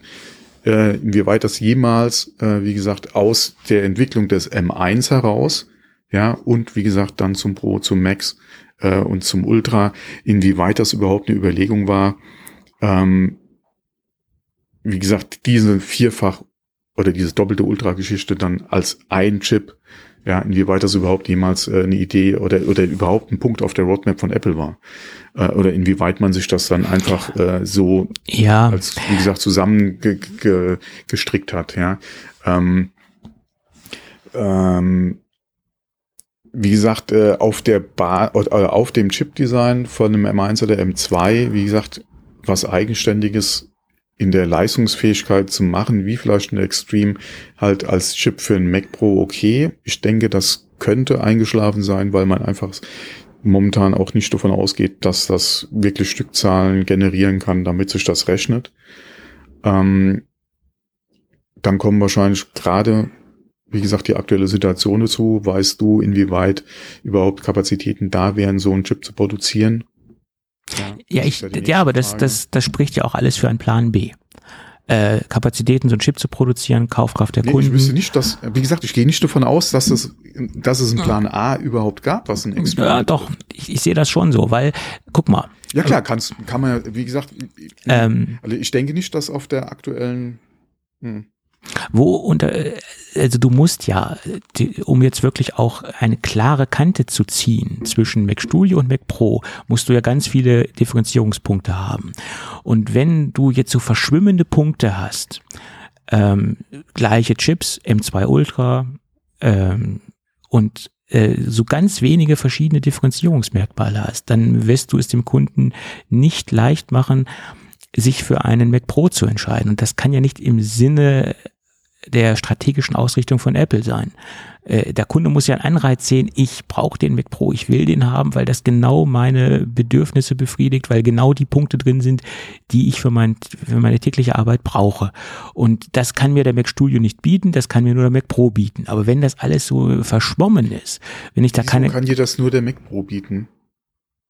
Du hast ja gar keinen Mac Pro aktuell. Ja, aber das ist doch der Weg, warum ich, warum bringe ich denn einen Rechner raus? Du verstehst meine Argumentation nicht. Wenn ich einen Mac Pro rausbringe, dann will ich den Kunden zeigen, das ist das Gerät, was nur mit diesem Gerät geht, was du mit dem Mac Studio in dieser Art und Weise ja, nicht erledigen wenn, kannst. Wenn es fünf interne Steckplätze sind für, für irgendwelche Ja, Daten. gut, aber dann, dann muss ich das äh, auch äh, nicht nur äh, mit der Erweiterbarkeit machen, sondern auch mit der Performance. Da muss ich auch, ich ja, muss okay, verschiedene Punkte haben. Gegensprechen, dass da ein M2 Ultra auf drei Nanometer drin steckt, der anstatt nur 13 Prozent bessere Performance dann vielleicht äh, 40 Prozent bessere Performance bringt. Wäre Den denkbar. du halt dann nicht im Apple Studio äh, oder im Mac Studio oder auch nicht im Mac Pro. Weil du alleine die Stückzahlen vielleicht schon für den Mac Pro brauchst. Oder aber die halt erst später in die Geräte runtertropfen. Oder oh. du da warten musst, bis ein M3 kommt. Also ich sehe da kein Problem drin, ein 3-Nanometer-Prozess, wenn er wirklich dann auch entsprechend mehr Leistung bringen sollte, den Mac Pro vorzubehalten. Warum nicht? Oder ich kriege halt im Mac Pro nur mehr Arbeitsspeicher und im Mac Studio kriege ich nur maximal 128, wie es ja im Moment der Fall ist.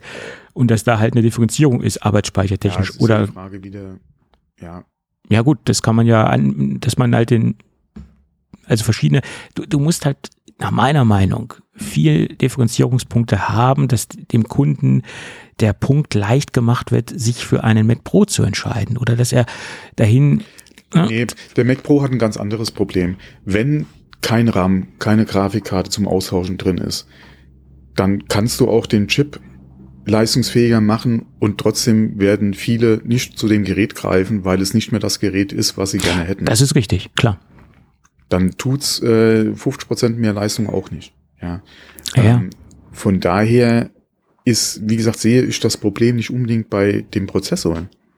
Nein, ich, den sehe ich jetzt nicht. Nein, aber je mehr Differenzierungspunkte du hast, je einfacher machst du es natürlich den Kunden, sich dafür zu entscheiden. Natürlich ist die Skalierbarkeit, die Aufrüstbarkeit ein, ein ganz wesentlicher Punkt, weil wenn ich die nicht mehr habe, dann brauche ich auch, dann brauche ich den auch nicht Mac Pro nennen, dann kann ich den auch Mac Studio, äh, dann kann ich dem Mac Studio auch mehrere Optionen anbieten. Genau, den wir jetzt haben. Ja, ja, den haben wir jetzt. Ist ja faktisch der leistungsstärkste Rechner im Silicon-Bereich, der derzeit angeboten wird von Apple, ganz klar.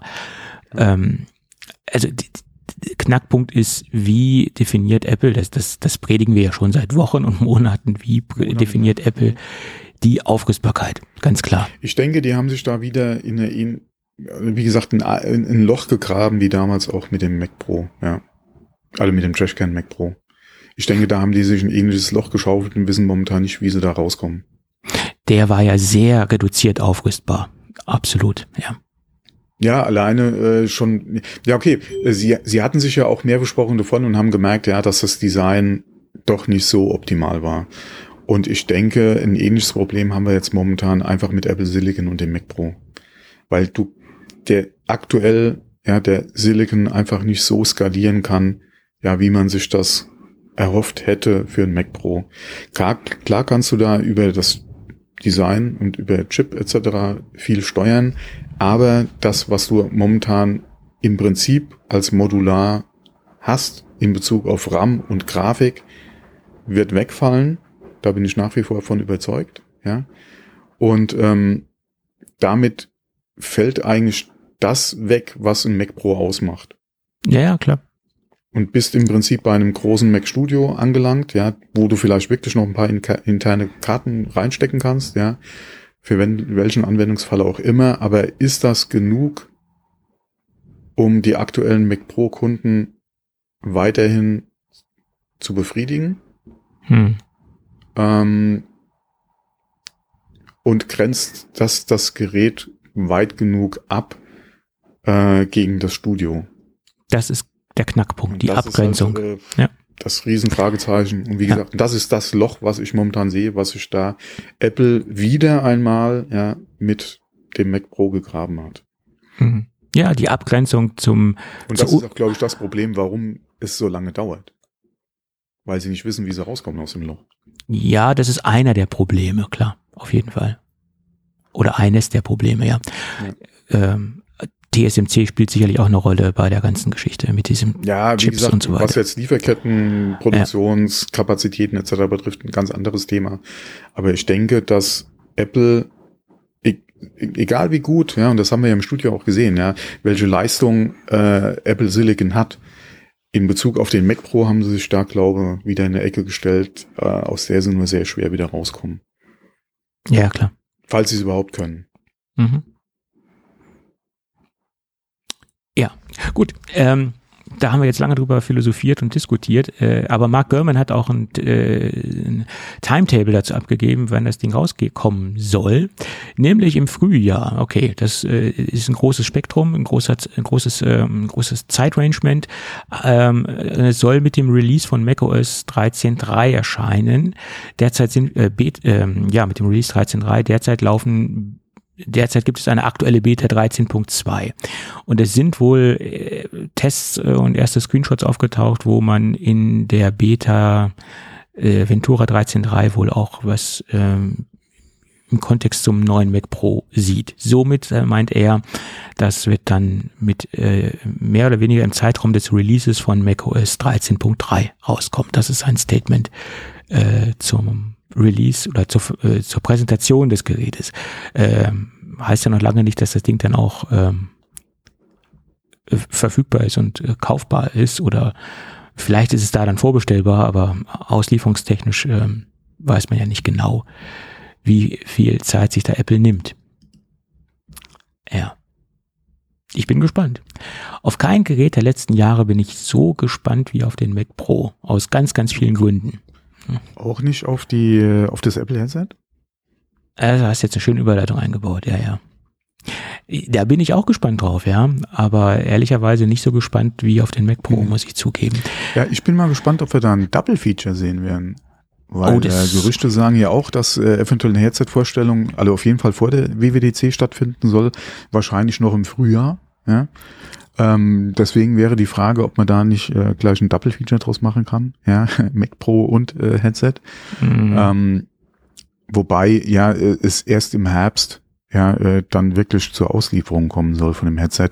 Da würde ich mich fragen, warum so weit im Voraus dann überhaupt schon eine Vorstellung? Und würde ja. es das nicht auch dann zur WWDC tun? Oder wäre das so knapp vor der WWDC, dass man auf der WWDC quasi nur auf die Entwicklung fürs Headset eingehen würde und nicht mehr auf das Gerät? Will man es da irgendwie vorher rausholen, um da äh, ja nicht zu viel äh, Aufmerksamkeit vielleicht auf oder oder ähm, da die die Gewichtung vielleicht irgendwie nur aufs Headset zu legen, obwohl es noch um viel anderes gehen sollte auf der WWDC? Ich keine Ahnung. Ja. ja, also ich könnte mir schon vorstellen, Double Feature, also beide Produkte auf, äh, auf einem Event vorzustellen, das ist zu viel.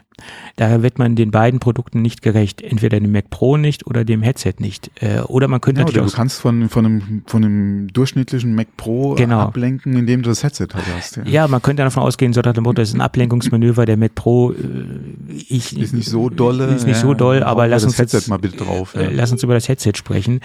Mhm. Ähm, hätte aber dann auch Geschmäckle und was meinst du, was das der Mac Pro dann wieder negativ durch die Presse geprügelt wird.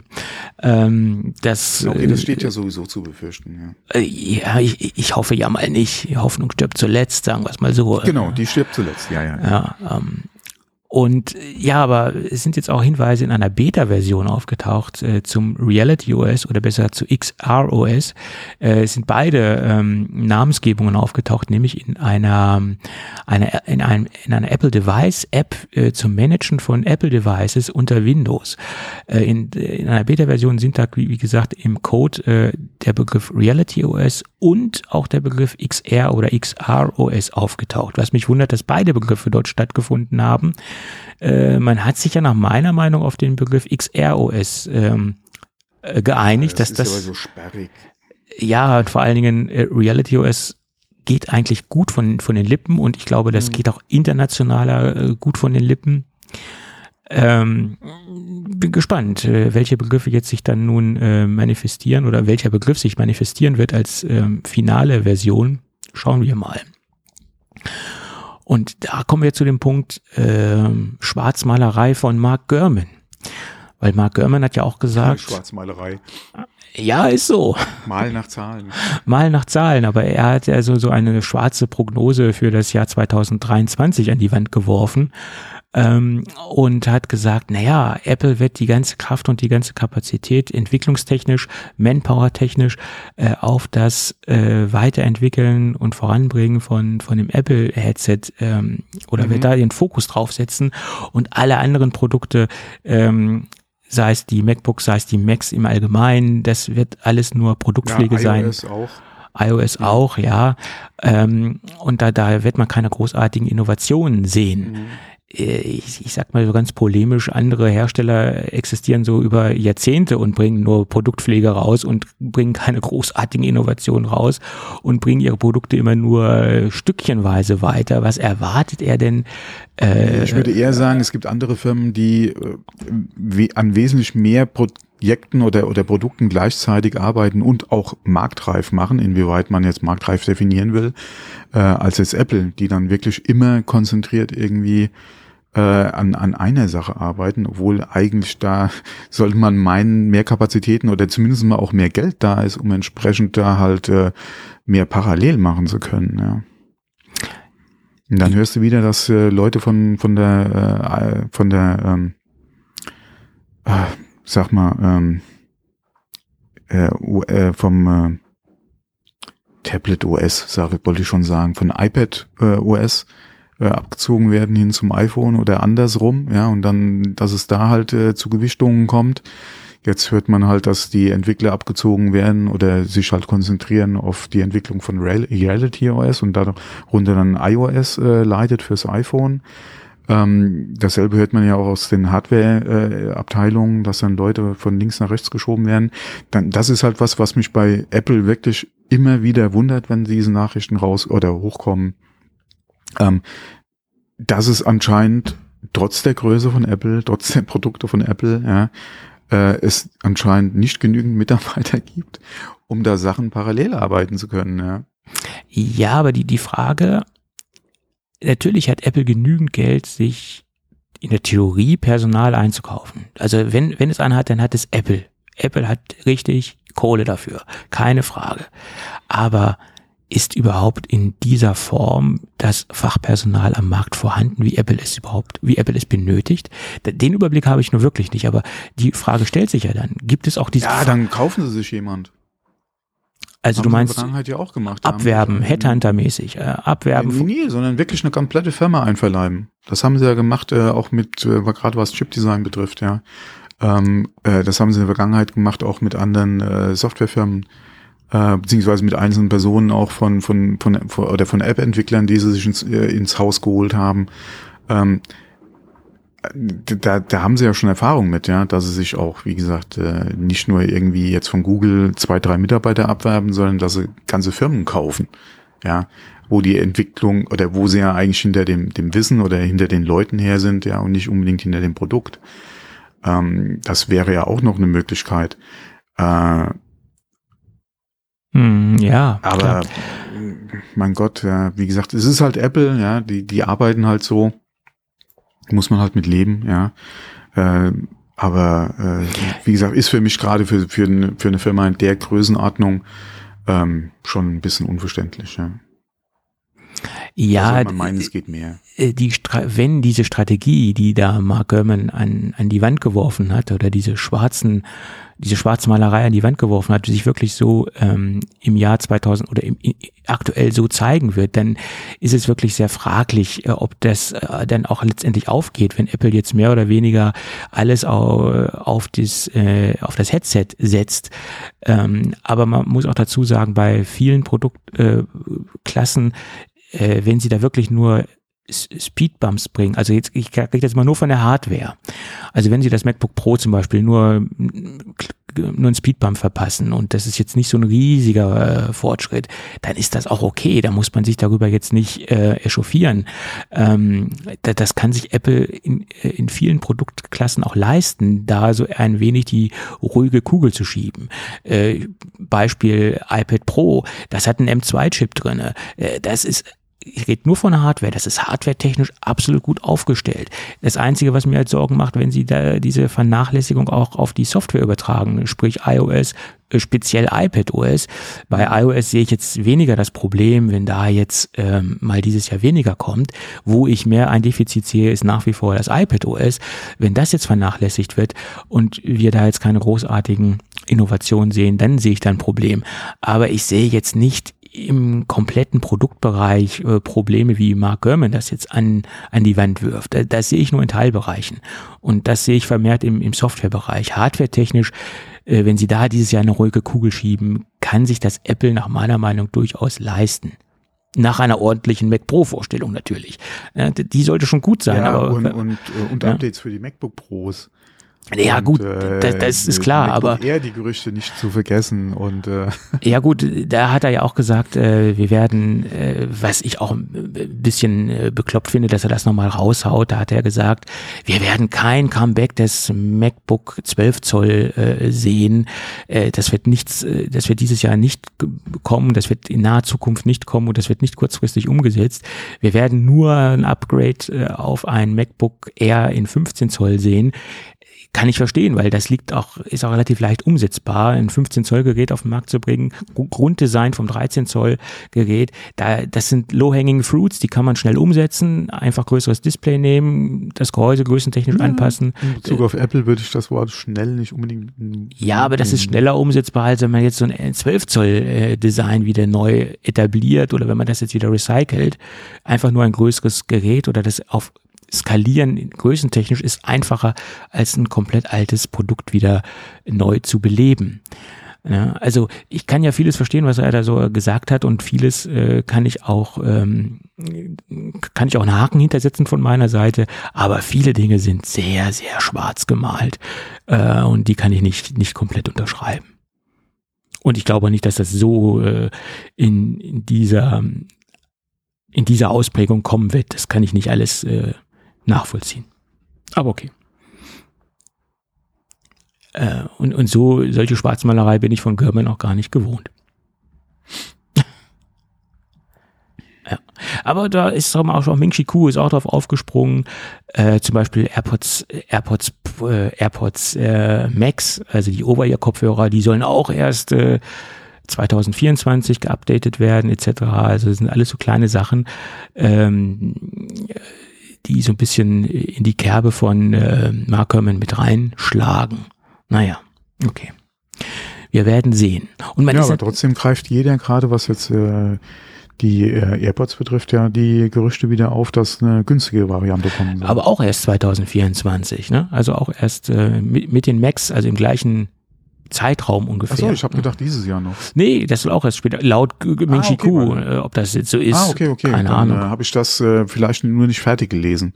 Weil ich hatte nur gesehen, dass, äh, wie gesagt, aus diversen Ecken jetzt doch äh, vermehrt ähm, Gerüchte halt, äh, ja, was heißt bestätigt werden, aber dass es Gerüchte halt aus mehreren Quellen jetzt einfach kommen, dass äh, doch noch günstigere äh, ja. AirPods kommen sollen. Mhm ähm, wo ich ja das letzte Mal gesagt hatte, glaube ich jetzt nicht dran, aber wie gesagt, die Gerüchte kommen jetzt aus mehreren ja, ja. Ecken dann doch äh, nach oben hoch, ja.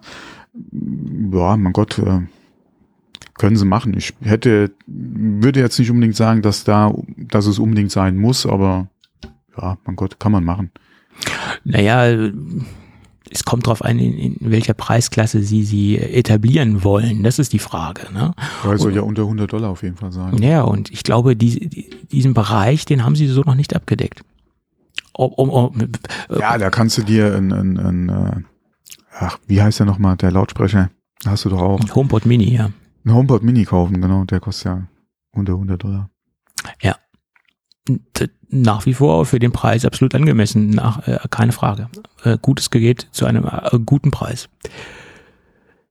Ja, aber gut, ich sag mal so, wenn dieses Mixed Reality Headset äh, wirklich grandios wird, in irgendeiner Weise, ich weiß noch nicht, welche Weise ja, das sein wird. In irgendeiner Weise bestimmt, wenn es nur der Preis ist, ja. Ja, naja, gut also wenn die uns da Welten aufzeigen, wo alle anderen konkurrierenden Unternehmen bisher noch nicht rangekommen sind oder wenn sie uns Use Cases aufzeigen, dann kann man auch durchaus gut verkraften, ähm, dass die anderen Produkte dieses Jahr nur normal evolutionär, nicht revolutionär, sondern evolutionär abgedatet werden. Aber wenn dieses Headset auch ein Schuss in den Ofen wird und ein, ich sag mal, ein Flop wird, dann äh, wird es schwierig, äh, diese äh, prognostizierte Mittelmäßigkeit ähm, schlucken zu können. Das, das, das liegt alles so äh, auch an, an, an dem Headset. Wie gut wird es oder wie gut wird es nicht? Und man weiß ja nun wirklich nicht, ob Apple wirklich alles auf dieses Headset setzt, strategisch gesehen, und wirklich aktiv andere Produkte vernachlässigt. Das sind ja alles nur Prognosen, Gerüchte, kann man alles noch nicht genau so sagen. Zuzutrauen wäre es Apple, keine Frage, klar. Ja, würde vor allem auch zu dem, was man die letzten Jahre so erlebt und gehört hat, das auch ganz gut passen. Ja, weil es ist ja so, wie Apple im Prinzip arbeitet, ja. Ja. Ähm, Deadline steht an für iOS. Äh, sie sind ein bisschen hinten dran. Okay, zieh mal iPadOS Entwickler ab. Ja, peng. müssen sie äh, müssen sie fürs iPhone arbeiten. Ähm, genauso in der Hardwareentwicklung. Ja, wir stellen das Projekt hinten an. Wir müssen jetzt an MacBooks schrauben. Ja, äh, das sind ja alles so Nachrichten, äh, die man ja gehört hat in den letzten Jahren von Apple immer mal wieder. Von daher würde das jetzt auch in Bezug auf äh, das Headset jetzt nicht überraschen. Mhm gerade wenn wir jetzt auch in der Phase sind, wo es wirklich kurz vor der Veröffentlichung oder wenn es dieses Jahr wirklich soweit sein sollte, dass man dann jetzt wirklich alle Kraft nochmal da reinsteckt, dass der, wie gesagt, das ist zum gewünschten Startdatum, ja, oder zur Vorstellung dann auch wirklich passt, ja. Hm. Dann, also wie gesagt, könnte ich mir schon sehr gut vorstellen, ähm, würde mich jetzt nicht überraschen, ja. Ja, die Frage ist halt, was, was passiert mit iOS 17? Ja, für 17 hat man ja doch viel erwartet. Gerade ja. auch im Bereich, was Third Party äh, jetzt nochmal betrifft, in Bezug auf App Stores beziehungsweise Sideloading war ja so ein großes Thema, was man gesagt hat, könnte oder wird höchstwahrscheinlich mit 17 dann schon kommen. Ja. Ähm, was bedeutet das dafür zum Beispiel? Ja. Ja. Ähm, wird es kommen? Ähm, wie wird es kommen? Ja. Äh, das ist richtig. Ich hm, bin ja auch der, äh, der, der Verfechter, man muss, also das, ich springe jetzt mal auf macOS zurück, das habe ich auch schon öfter mhm. gesagt, man muss nicht jedes Jahr ein neues macOS bringen. Das ist nicht unbedingt nötig. Das ist, äh, macht es lieber ordentlich stabil und äh, komm, ja, ich sag mal, Snow Leopard Stabilität versucht diese Stabilität wieder in eure Betriebssysteme zu bringen. Damit ist den Kunden eher geholfen, als jedes Jahr ein neues äh, Release rauszubringen. Und da könnt ihr euch auch ein wenig mehr Entspannung reinbringen mit. Also Apple meine ich damit. Es muss nicht jedes Jahr ein neues Desktop-Betriebssystem sein. Äh, bei iOS, bei iPadOS kann man sich drüber streiten, aber bei macOS sehe ich das persönlich nicht. Das ist meine Meinung. Da könnten sie sich ganz viel Druck rausnehmen aus der ganzen Geschichte. Ja. So sehe ich das. Ja, sie sollte vielleicht wirklich mit dem übernächsten, also wie gesagt, jetzt nochmal äh, halt Update, dann sollten sie vielleicht wirklich überlegen, ob man nicht auf so einen Zwei-Jahres-Rhythmus geht und dann halt wirklich so ein so ein Bugfix, Feature-Fix, äh, Abrunden-Fix da halt äh, eventuell einführt, dass man äh, da ein bisschen bisschen Druck rausnimmt und dass man vielleicht wirklich da jetzt guckt, dass iPad OS ein bisschen aufholt zu, zur Technik. Ja. Äh, zu dem Potenzial, das da ist. Und dass man da vielleicht auch wirklich iOS ein bisschen langsamer angeht, beziehungsweise sich da dann vornimmt, dass wir wirklich, wenn wir wirklich iPadOS halt jetzt machen und da sehen, okay, hier sind ein paar Features, die würden dann hm, auf dem iPhone äh, entweder ergänzend oder auch Sinn machen, dass man die dann halt entsprechend dann äh, in die iOS-Entwicklung noch mit reinnimmt. Aber dass man da auch vermerkt ein Augenmerk einfach auf iPad legt. Ähm, und wie gesagt, und im macOS vielleicht wirklich auch so ein Zwei-Jahres-Rhythmus gehen würde. Und da dann guckt, dass man dann da wirklich an Features arbeitet, die äh, dann zu einem wirklich neuen Release dann auch Sinn machen oder da die Zeit halt halt auch die Zeit auch hat, das entsprechend zu entwickeln und umzusetzen und nicht äh, wie in der Vergangenheit ja auch gerade, äh, egal ob jetzt macOS oder iOS, dann äh, Features zum Start hat, die noch ein Beta-Label haben, ja, oder die man verschieben muss. Mhm. Richtig. So sehe ich das auch. Gut, aber lass uns nochmal auf eine andere steile These zurück, äh, auf eine andere ganz steile These kommen. Ja, wir haben noch ein bisschen was Display-technisches, äh, was auch ein bisschen diskussionswürdig ist. Ähm, Mark Gurman hat äh, noch was rausgehauen, dass Apple Wer? Mark Gurman, Bloomberg. Wer? Ja, ja. Der, der, hat diese Woche sehr viel rausgehauen und teilweise sehr diskussionswürdige Thesen, aber das hatten wir ja eben gerade. Und diese These ist genauso diskussionswürdig. Apple plant MacBooks mit Touchscreens zu bauen. MacBooks, so. Und er hat das so, nach meiner Meinung, so eingeschränkt, dass es für mich absolut gar keinen Sinn ergibt. Er hat es im Endeffekt so beschrieben, so habe ich das auch herauslesen können und so interpretiere ich das nach wie vor, dass es ein Standard MacBook Pro sein soll, äh, klassisch mit Tastatur, mit Trackpad etc. Äh, und wo einfach nur das Display zusätzlich zum klassischen Display ein Touch-Display ist. Und das macht nach meiner Meinung absolut keinen Sinn. Wäre das zum Beispiel abnehmbar, diese Einheit, oder runterklappbar auf das, äh, auf das ähm, Touchpad in irgendeiner Weise, drehbar, so ein Convertible in irgendeiner Weise, dann wäre das sicherlich ein interessanter Ansatz. Aber wenn das wirklich nur ein Touchscreen ist und sich nicht weiter produktdesigntechnisch unterscheidet, ist das völliger Humbug. Und ich glaube auch nicht, dass das dann so kommen wird.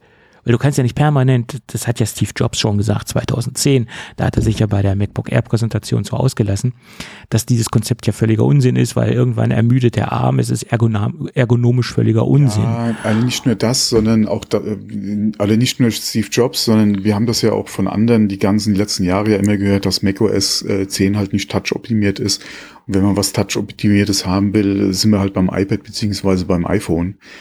Ähm, die Frage ist halt, in welche Richtung geht halt die macOS-Entwicklung? Wenn wirklich immer mehr, oder was heißt immer mehr, aber wenn jetzt vermehrt Wert darauf gelegt werden soll, wie jetzt gerade auch das Laufen von iOS äh, oder iPad-Apps auf macOS äh, unterstützt werden soll, beziehungsweise integriert ja, oder ausgebaut werden soll, inwieweit würde es dann nicht Sinn machen, wenn man die iPad-Apps, wie gesagt, oder iPhone-Apps dann auf äh, parallel auf macOS laufen hat, inwieweit würde da eine Touchscreen-Steuerung für die, für die Apps nicht Sinn machen, je nachdem, welche App man dann halt äh, äh, äh, unter macOS halt nutzt.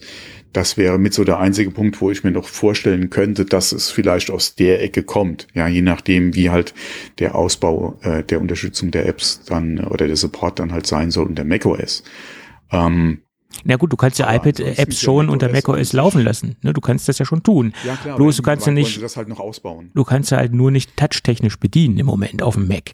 Ja, das ist korrekt. Deswegen, das ist halt die Frage, wie wollen sie diesen Support halt noch ausbauen? Ja. Beziehungsweise inwieweit soll das halt auch noch äh, unterstützt, ja, und promoted werden, ja, unter macOS? ähm, weil unter macOS an sich aktuell macht, denke ich mal, Touch nicht so viel Sinn. Und wenn man mal guckt, inwieweit sich Touch unter Windows durchgesetzt hat, mein Gott, es gibt Hersteller, die nach wie vor die Touchscreens anbieten, aber die, die Nutzung ist doch da fast nicht gegeben. Ja. So ist es. Äh, und da gab es ja Argumentationen von Kollegen, die gesagt haben, ja, es bieten ja auch schon alle anderen an und Apple muss nachziehen. Das spielt ja gar keine Rolle es muss Sinn ergeben, nur ein Feature zu etablieren, nur weil es alle anderen anbieten, sehe ich nicht für sinnvoll an. Nur weil Lieschen Müller aus dem Fenster springt, muss ich nicht auch hinterher springen. Ja? Das berühmte Beispiel wieder. So ist es doch. So. Und der Punkt ist doch der, äh, wenn in irgendeiner Weise das Display dem Nutzer ergonomisch entgegenkommt, abnehmbar, aufklappbar, umdrehbar, dann könnte ich diesem Gerücht oder dieser These beistimmen. Aber ich lese ganz klar daraus, das soll einfach nur ein klassisches MacBook sein mit ähm, Touchscreen-Unterstützung und das halte ich für den größten Schwachsinn überhaupt. Ja, den größten jetzt nicht, weil aber eines eine Möglichkeit mehr, die du deinem Nutzer halt anbietest und wenn er es nutzen will, okay, wenn er es nicht nutzen will, auch in Ordnung. Ähm, es macht aber, wie gesagt, meiner Meinung nach für das klassische macOS 10 nicht wirklich Sinn. Ja, da gebe ich dir also auf jeden Fall recht. Es macht aber auch nicht Sinn, es hardwaretechnisch einfach nur so zu belassen und nur dieses Display Touch, Touchscreen fähig zu machen. Du musst dem Nutzer entgegenkommen mit dem Display. Und du kannst nicht, dass, dass, es, dass du da immer hochgreifen musst. Nein, das geht nicht. Es ist ergonomisch Unsinn das muss äh, trennbar sein äh, vom Gerät oder abnehmbar, drehbar, convertible, wie auch immer, aber nicht einfach fest verbaut, ist Schwachsinn. Naja. Weil, weil stell dir doch immer vor, du sitzt vor deinem MacBook und arbeitest und hast sehr viele Interaktionen äh, touchbasierend und du musst permanent da hochgreifen. Das ist doch für deinen Arm ermüdend. Hm? Ist doch so. Ich habe es noch nie gemacht, also von daher keine Ahnung, ja, irgendwie ermüdend das wirklich dann werden würde. Aber es gibt aktuell keinen Grund, nur weil ich in der langen E-Mail oder im langen Text äh, scrollen will. Äh, Touchscreen macht nicht wirklich Sinn. Äh, Gerade an mobilen Geräten nicht, ja, weil du hast dein Touchpad, du hast eventuell deine Maus, du hast dein Scrollrad, ja. Äh, warum soll ich da äh, jetzt den, den Touchscreen äh, oder mit dem Finger auf dem Touchscreen rumscrollen? Ja. Ähm, genauso Eingabefenster bestätigen, ja, irgendeine Eingabe. Äh, entweder habe ich meine Enter-Taste, die ja hoffentlich funktioniert, oder ich habe mein Trackpad oder ich habe meine Maus. Ja, also wie gesagt, für das normale Arbeiten mit Mac OS 10 ein Touchscreen, das ist wie mit Windows. Wenn du keine Programme hast, die wirklich dann darauf ausgelegt sind, ja, ja. dass du den Touchscreen benutzt, macht das an einem Windows MacBook auch, oder MacBook sage ich schon, einem Windows Laptop auch keinen Sinn. Wie gesagt, mein Firmenrechner hat einen Touchscreen. Ich habe den aus, bis jetzt nur aus Versehen benutzt. Ja. Und gerade da ist es sogar noch ein Hinderungsgrund, ja. Ähm, weil wenn du dann, wie gesagt, mal, man kennt's ja, man will jemandem was zeigen, ja, und dann tippt man hier äh, auf dem Bildschirm oder zeigt mit dem Finger auf dem Bildschirm, berührt das Display und du hast ein Touch-Display und schon bist du da irgendwas am machen, ja. Das, das nee. Ja, so ist es. Aber Gut. wie gesagt, da ist halt die Frage, ja, für was oder für welche Anwendung beziehungsweise für welche macOS-Version und den Anwendungsfall da wäre dann eventuell das in der Entwicklung. Ja, ja, klar. Aktuell macht es, wie gesagt, eigentlich keinen Sinn. Ja, so sehe ich das auch. Gut, es gibt aber noch mehr Gerüchte zum Thema Displays äh, bei Apple. Ähm, erstmal sieht es so aus, dass äh, Apple dann mit dem, mit der Einführung des angeblichen Touchscreens dann auch OLED-Displays eingeführt werden sollen. Und äh, im Moment haben wir ja Mini-LED äh, etabliert in dem Bereich ähm, und dann soll auf OLED gewechselt werden. Das ist eine äh, These, das kann man durchaus unterschreiben. OLED-technisch ist das äh, auch äh, okay. Ähm, Thema Touchscreen hatten wir eben behandelt, das äh, hatten wir durchdiskutiert, das sehe ich jetzt so noch nicht. Äh, aber Apple will jetzt auch eigene Displays bauen. Ja, und ich sag mal, da gab es ja wahnsinnig viel Aufregung, auch äh, in, in, den klassischen Medien habe ich wieder festgestellt. Ähm, und sie haben es nach meiner Meinung so ein bisschen falsch ähm, dargestellt. Apple will die nicht selbst bauen, Apple will die entwickeln und ein Referenzdesign vorgeben. Ähm, und das heißt, sie geben LG oder irgendeinen Auftragsfertiger ein selbst entwickeltes Referenzdesign vor. Selbst bauen tun die mal gar nichts. Das ist ja auch bei den ganzen Chips so. TSMC ist Auftragsfertiger und baut die Chips etc.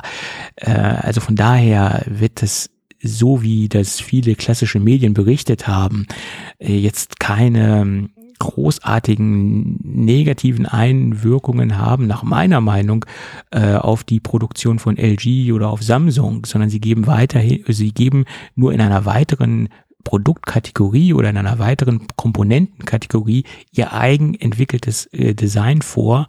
So hat das auszusehen und ähm, stellen quasi dann äh, den Zulieferern frei, könnt ihr das so bauen, macht ihr das und stellt quasi ähm, ja, äh, Regeln auf, wie das auszusehen hat. Der einzige Punkt ist eventuell, dass dann die Entwicklungskosten äh, bei Apple liegen und dass sie den nicht mehr extern bezahlen müssen und äh, LG nicht mehr sagen müssen, ja, entwickelt mal für uns und dass LG da eventuell Einnahmeschwächungen hat bezüglich Entwicklungskosten. Aber es ist ja auch so, dass man gesehen hat, dass ähm, auch die Displays, die in den äh, Studio-Displays drin hängen, auch teilweise äh, Gemeinschaftsentwicklungen waren und sind. Das ist jetzt nicht nur eine einzige äh, Entwicklung von LG, sondern das ist eine gemeinsame Entwicklung. Apple hat da schon sehr stark Einfluss drauf genommen. Also deswegen ist dieses, diese Nachricht, dass Apple jetzt eigene Displays bauen, in Anführungsstrichen bauen will, äh, sehe ich jetzt sehr ähm, als eine normale Entwicklung an und einen normalen Schritt an, den Apple da äh, vollziehen wird äh, und jetzt nicht so extrem negativ, wie das viele ähm, Medien, äh, wie viele Medien darüber berichtet haben. Es war sogar ein Aufhänger in der Wirtschaftswoche, dass das einen extremen Impact in den Displaymarkt hat. Das kann eventuell technologisch gesehen einen starken Impact haben, weil Apple da was vorgibt, was entwickelt, technisch gesehen, äh, worauf andere vielleicht nicht gekommen sind oder die Qualitätsausprägung eine ganz andere ist, als sie bei LG oder bei Samsung im klassischen Sinne ist. Aber ich glaube nicht, ähm, dass das äh, irgendwie den Markt stark beeinflussen kann, weil Apple hat keine eigenen Fabriken. Apple lässt nur bauen nach Referenzdesign. So sehe ich das im Moment. Mhm. Vielleicht gibt es andere Thesen, andere Sichtweisen, die ich noch nicht mit einbezogen habe, aber ich sehe das jetzt keine gefährlichen Eingriff in die ähm, in die Produkt ja, in die äh, Produktionsstätten oder in den Output der einzelnen Fabriken. Das sehe ich so nicht. Oder habe ich da was übersehen, Thomas? Ja, es ist halt die Frage, äh, an wen geht halt der Auftrag raus? Ja, aber das ist ja immer die Frage, ob sie das Display selbst entwickeln oder ob sie einfach nur klassische Displays dazu kaufen. Ne? Baut es ja, LG, baut es Samsung. Ja, nur wenn du halt mit einem eigenen Design kommst. Wer kann das umsetzen? Weise zu Samsung oder zu LG gehen, sondern suchst dir irgendeinen anderen Displayhersteller, der die Technik vor Ort hat, um halt im Auftrag die Displays fertigen zu können. Und das muss ja dann, wie gesagt, keiner von denen sein, sondern könnte ja auch irgendein anderer. Ja, also du meinst, wer kann diese Ideen oder diese Referenzdesigns umsetzen? Wer ist dazu in der Lage? Das meinst du? Okay, das ist richtig. Aber Apple muss sich ja auch irgendwo an, im Moment an, an technologischen Gegebenheiten halten. Sie können ja jetzt nicht irgendwas vorgeben, was gar nicht möglich ist umzusetzen. Ne? Und das, es muss natürlich einer sein, der technisch die Möglichkeiten hat, das auch entsprechend ja. zu produzieren. Klar. Aber ich meine, LG, Samsung, wie sie alle heißen, sind ja technologisch sehr nah beieinander. Ja, also du, mhm. du kannst jetzt ja nicht irgendwas vorgeben, was, was im Moment grundsätzlich gesehen technisch limitiert ist. Ja, also du musst ja in, im Rahmen der derzeit aktuellen Möglichkeiten bleiben, auch als Apple. So sehe ich das. Es sei denn, du lieferst den gleich das Rezept mit, so geht es und so wird's gemacht. Aber nur einfach Ideen zu haben und zu sagen, das will ich so haben, aber denen nicht die, die Umsetzung mit an die Hand geben, das ist ja auch nee, nicht okay, möglich. das würde ich ja unter dem Stichpunkt selbst entwickelt ja aber auch so sehen. Weil eine Idee ist ja eine Sache. Ja. Weil ich kann ja auch sagen, hier, äh, wir bauen hier ein, ein, ein V8, ja. Ähm, schön, ja, du hast eine Idee, du willst ein V8 bauen, aber dann brauchst du noch jemanden, der das Ding konstruiert. In dem Fall würde ich ja sagen, Apple hat ihn konstruiert und sucht sich ja dann eine Firma, die im Auftrag den für sie bauen kann. Ja, okay, das, das, ist richtig. Ja. Das würde ich unter entwickelt halt verstehen. Also ein durchentwickeltes Produkt, ähm, was im Endeffekt äh, nur noch geschraubt werden muss. In die Oder hergestellt werden. Wie gesagt, nicht nur zusammengeschraubt, sondern hergestellt werden muss. Uh, uh. Ähm, da sie halt, wie gesagt, die Technik dafür entwickelt haben. Mhm. Und dass sie dann halt jemanden brauchen, der halt das entsprechend umsetzen kann. Hm. Klar. Das ist ja im Prinzip auch wie, wie bei den Chips auch. Sie haben ja das Chip-Design hm. entwickelt und brauchen ja nur noch jemanden, der das entsprechend auf den Wafer bringen kann. Richtig. Das ist Klar. ja nicht so, dass sie, gesagt, dass sie gesagt haben, hier, wir hätten gerne nee, nee, das äh, ist ja eins äh, nee. ma mach den mal bitte für uns, sondern die haben den M1 ja durchentwickelt ja, ja, klar. Äh, das Chipdesign äh, gemacht, ja, und haben dann gesagt, hier, so sieht das Ding aus. Bitte haut mir das auf den Waiver. Ja. Richtig. Und dann brauchst du halt nur jemanden, der dann wirklich das, was du entwickelt hast, auch entsprechend auf den Waiver bringen kann. Weil genau. du kannst ja dann nicht ihr äh, äh, in den Hobbybaumarkt gehen und äh, sagen, löt mir bitte das Ding mal zusammen. Ja. ja, so ist es. Und natürlich, je ambitionierter diese Ansprüche sind oder je ambitionierter das Design ist, je kleiner wird der Kreis der Auftragsfertiger. Das ist halt mhm. so, ne? klar. Ja. Aber das liegt ja in der Natur der Sache. Gut, ähm, also von daher sehe ich jetzt diese Nachricht nach wie vor nicht so als äh, dramatisch an, wenn Apple jetzt selbst Displays. Ja, vor allem ist auch die Frage, wie ist es skalierbar? Haben die da an 80 Inch, äh, 80 Zoll Panels gearbeitet? Ähm, so viel ich gelesen hatte, geht es ja jetzt erstmal um Displays für Apple Watch, so in der ja. Größenordnung. Ja. Ähm, das ist ja auch nochmal was anderes, ja. So ist es, genau. Das sind jetzt keine Panels für fürs XR-Display. Das wird vielleicht, wenn das gut funktioniert, dann sich skalieren auf andere genau, Bereiche. Das ist die Frage, wie weit kannst du das skalieren, genau. Ja, äh, mhm. iPhone, iPad, äh, MacBook und so genau. weiter, ne? ganz ja, klar. Ja, ja. Mhm. Weil du hast erstmal deine grundsätzliche Technologie, die du dann ja weiter übertragen kannst auf andere Produktgrößen, äh, auf andere Produkte. Ja, das ist ja die Frage, wie groß ist äh, das Panel, was ja produziert wird, was kannst du alles draus schneiden? Ja, schneidest du dann, keine Ahnung, 60 äh, ähm, Apple Watch Displays raus, ja, oder 20 äh, iPhone Displays. Mhm. Ähm, das ist ja die Frage auch, wie gesagt, wie groß ist das Panel, was kannst du alles rausschneiden aus dem Ding? Ähm, aber so viel ich gelesen hatte, geht's ja erstmal so hier im Kleinen drum, dass man da halt äh, die, die Apple Watch Displays anscheinend da im Auge hat. Und dann ist ja die Frage, wie schnell kannst du das halt nach oben durch? Oder inwieweit macht es ja auch Sinn, das nach oben durch zu skalieren? Inwieweit würde diese Technik Sinn machen im MacBook Pro? Oder Zum im Beispiel. iMac? Das ist ja wieder die andere Frage, ja. Mhm. Klar, die Frage ist halt, was hat Apple auch entwicklungstechnisch äh, an Überlegungen, was jetzt andere ihnen jetzt nicht so anbieten können im Apple Watch Bereich. Da muss ja auch eine Überlegung hinterstehen, warum sie jetzt nicht einfach auf herkömmliche Dinge zurückgreifen, die es schon gibt. Was ist, macht es denn so speziell, dass sie es selbst Ja. vorgeben, referenztechnisch? Ne? Das ist die Frage. Ja. Da ist ja ein Beweggrund hinter. Gut. Ich würde sagen, wir sind mit den Hauptthemen durch und können mal kurz in die Gadget-Ecke abbiegen. Oder habe ich jetzt irgendwas übersehen? Nein, glaube ich nicht. Äh, Es war eine sehr Mark Gurman geprägte Woche. Ja. Tja, das nächste Gadget oder das Gadget der Woche, ähm, das ist mal wieder ein Produkt aus dem Hause Sharp. Ähm, sie haben ja sehr, sehr, sehr viele Produkte und ich picke mir ab und zu mal so ein paar Produkte raus, die mir persönlich gefallen oder äh, die mir positiv aufgefallen sind oder wo ich ähm, ähm, nochmal ein, ein Auge drauf werfen will, auch wenn das vielleicht jetzt ein bisschen ähm, ja, langweilig klingt, weil ich ein weiteres Produkt aus dieser Serie schon getestet habe und hier präsentiert habe oder ein, ein kleineres Produkt aus der Produktserie getestet habe, ähm, konnte ich es nicht lassen, mal wieder ein DAB Plus Radio zu testen. Ähm, und gerade weil sie so nah von der äh, Produktserie oder von der Produktbezeichnung aneinander sind, hat es mich interessiert, wo unterscheiden sich denn diese beiden Produkte äh, großartig? Äh, und ähm, ähm, Tja, Spoiler vorweg, nicht so großartig, habe ich dann im Live-Test festgestellt. Und das, deswegen bin ich auch froh, dass ich sie auch eins zu eins vergleichen konnte, nämlich das Sharp DR 420, das ist das äh, kleinere Modell und jetzt habe ich ja ganz aktuell das 430er getestet.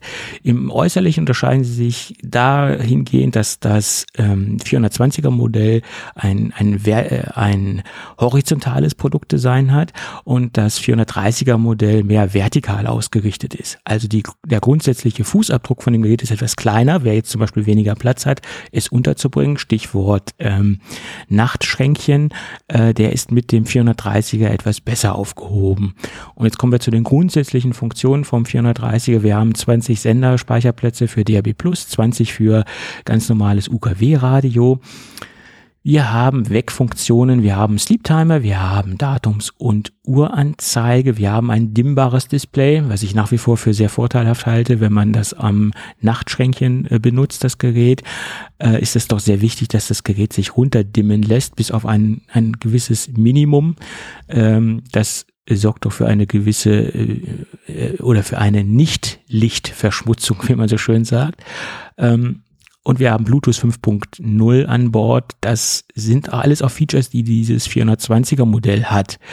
Ähm, und damit kann ich zum Beispiel direkt auch iPhones, iPad, alle, alle Bluetooth-Geräte konnektieren und kann das Ding auch als Bluetooth-Lautsprecher verwenden. So, und jetzt kommen wir zum eigentlichen Unterschied in meinen Augen, nicht nur in den Augen, sondern in meinen Ohren. Das 430er Modell hat einen wenig besseren Klang, etwas mehr Druck und etwas besser ausgeglichen. Das ist das, was ich akustisch feststellen konnte. Aber dieses akustische Merkmal oder diese akustische Präsenz konnte ich nur feststellen im direkten A- und B-Vergleich. Das heißt, Gerät daneben stehend, äh, da das gleiche Musikstück sich anhören, ausschalten und direkt danach das gleiche Musik Musikstück auf dem anderen Gerät hören, optimalerweise bei gleicher Lautstärke, um auch den gleichen Eindruck gewinnen zu können. Ähm, und da klingt der 430er etwas besser. Äh, zeitversetztes Anhören, äh, ohne jetzt den direkten Vergleich zu haben mit dem kleineren Modell, ist nach meiner Meinung sehr schwer festzustellen. Also der Unterschied ist da sehr schwer festzustellen. Also diese Geräte sind nach meinen Testverfahren und nach meinen Eindrücken sehr, sehr nah aneinander. Das sieht man auch preislich gesehen. Ich glaube, die Geräte unterscheiden sich nur äh, 10 Euro oder so, 10, 15 Euro, das sind so die äh, Straßenpreise im Moment, es schwankt immer so ein bisschen, äh, je nachdem. Ich glaube, derzeit liegt das Ding, das, das 430er bei Amazon bei 53 Euro und der 420er, glaube ich, bei 44, 45. Äh, bei dem 420er kommt es dann auch noch so ein bisschen auf die Farbgebung an, was man sich da für eine Farbe aussucht. Einige Farben sind etwas günstiger, eine sind etwa, einige Farben etwas teurer, aber das, das kennt man ja. Also von daher sind diese Geräte sehr nah aneinander, äh, akustisch. Ähm, und ich denke mal, äh, der größte Entscheidungspunkt ist das Design oder auch die Standfläche, die man zur Verfügung hat. Ähm, und von daher muss ich ganz ehrlich sagen, habe ich diese beiden Geräte äh, da sie so aneinander sind, nicht so ganz verstanden, warum jetzt man, warum man jetzt so zwei Geräte rausbringt, die featuretechnisch so extrem nah aneinander äh, liegen. Äh, ich freue mich mal, sie getestet zu haben und beide sind sehr solide und beide haben ihren Platz. Äh, in erster Linie denke ich halt ein, ein besseres Küchenradio, da kann man sie gut etablieren oder einen besseren Radiowecker. Da sehe ich diese Einsatzzwecke für diese beiden Geräte und preislich gesehen sind sie im direkten Vergleich mit marktbegleitenden Herstellern äh, auch absolut ähm, äh, auf, den Punkt. Gute Qualität zu einem günstigen Preis im DAB Plus äh, Küchenradio, Radioweckerbereich. Ja, das zum DR 430 aus dem Hause Sharp. Tschö. Jo. Kurz und bündig äh, für unsere Verhältnisse. Kurz und schmerzlos. Ja, so ist es. Gut, dann würde ich sagen, aufgrund der fortgeschrittenen Zeit und aufgrund dessen, dass unser Dokument halbwegs durchgekaut ist und auch äh, auserzählt ist, äh, könnten wir den Podcast für heute beenden. Oder ja. die heutige Episode beenden. Hm? Oder hast du noch irgendwas beizutragen? Nein, nein, nein, nein, nein, nein, nein. Gut. Ja, okay. Dann würde ich sagen, wenn alles gut geht, hören wir uns dann höchstwahrscheinlich irgendwann am nächsten Wochenende wieder. Genau. Bis, ja, dann. bis dann. Ciao. Ciao.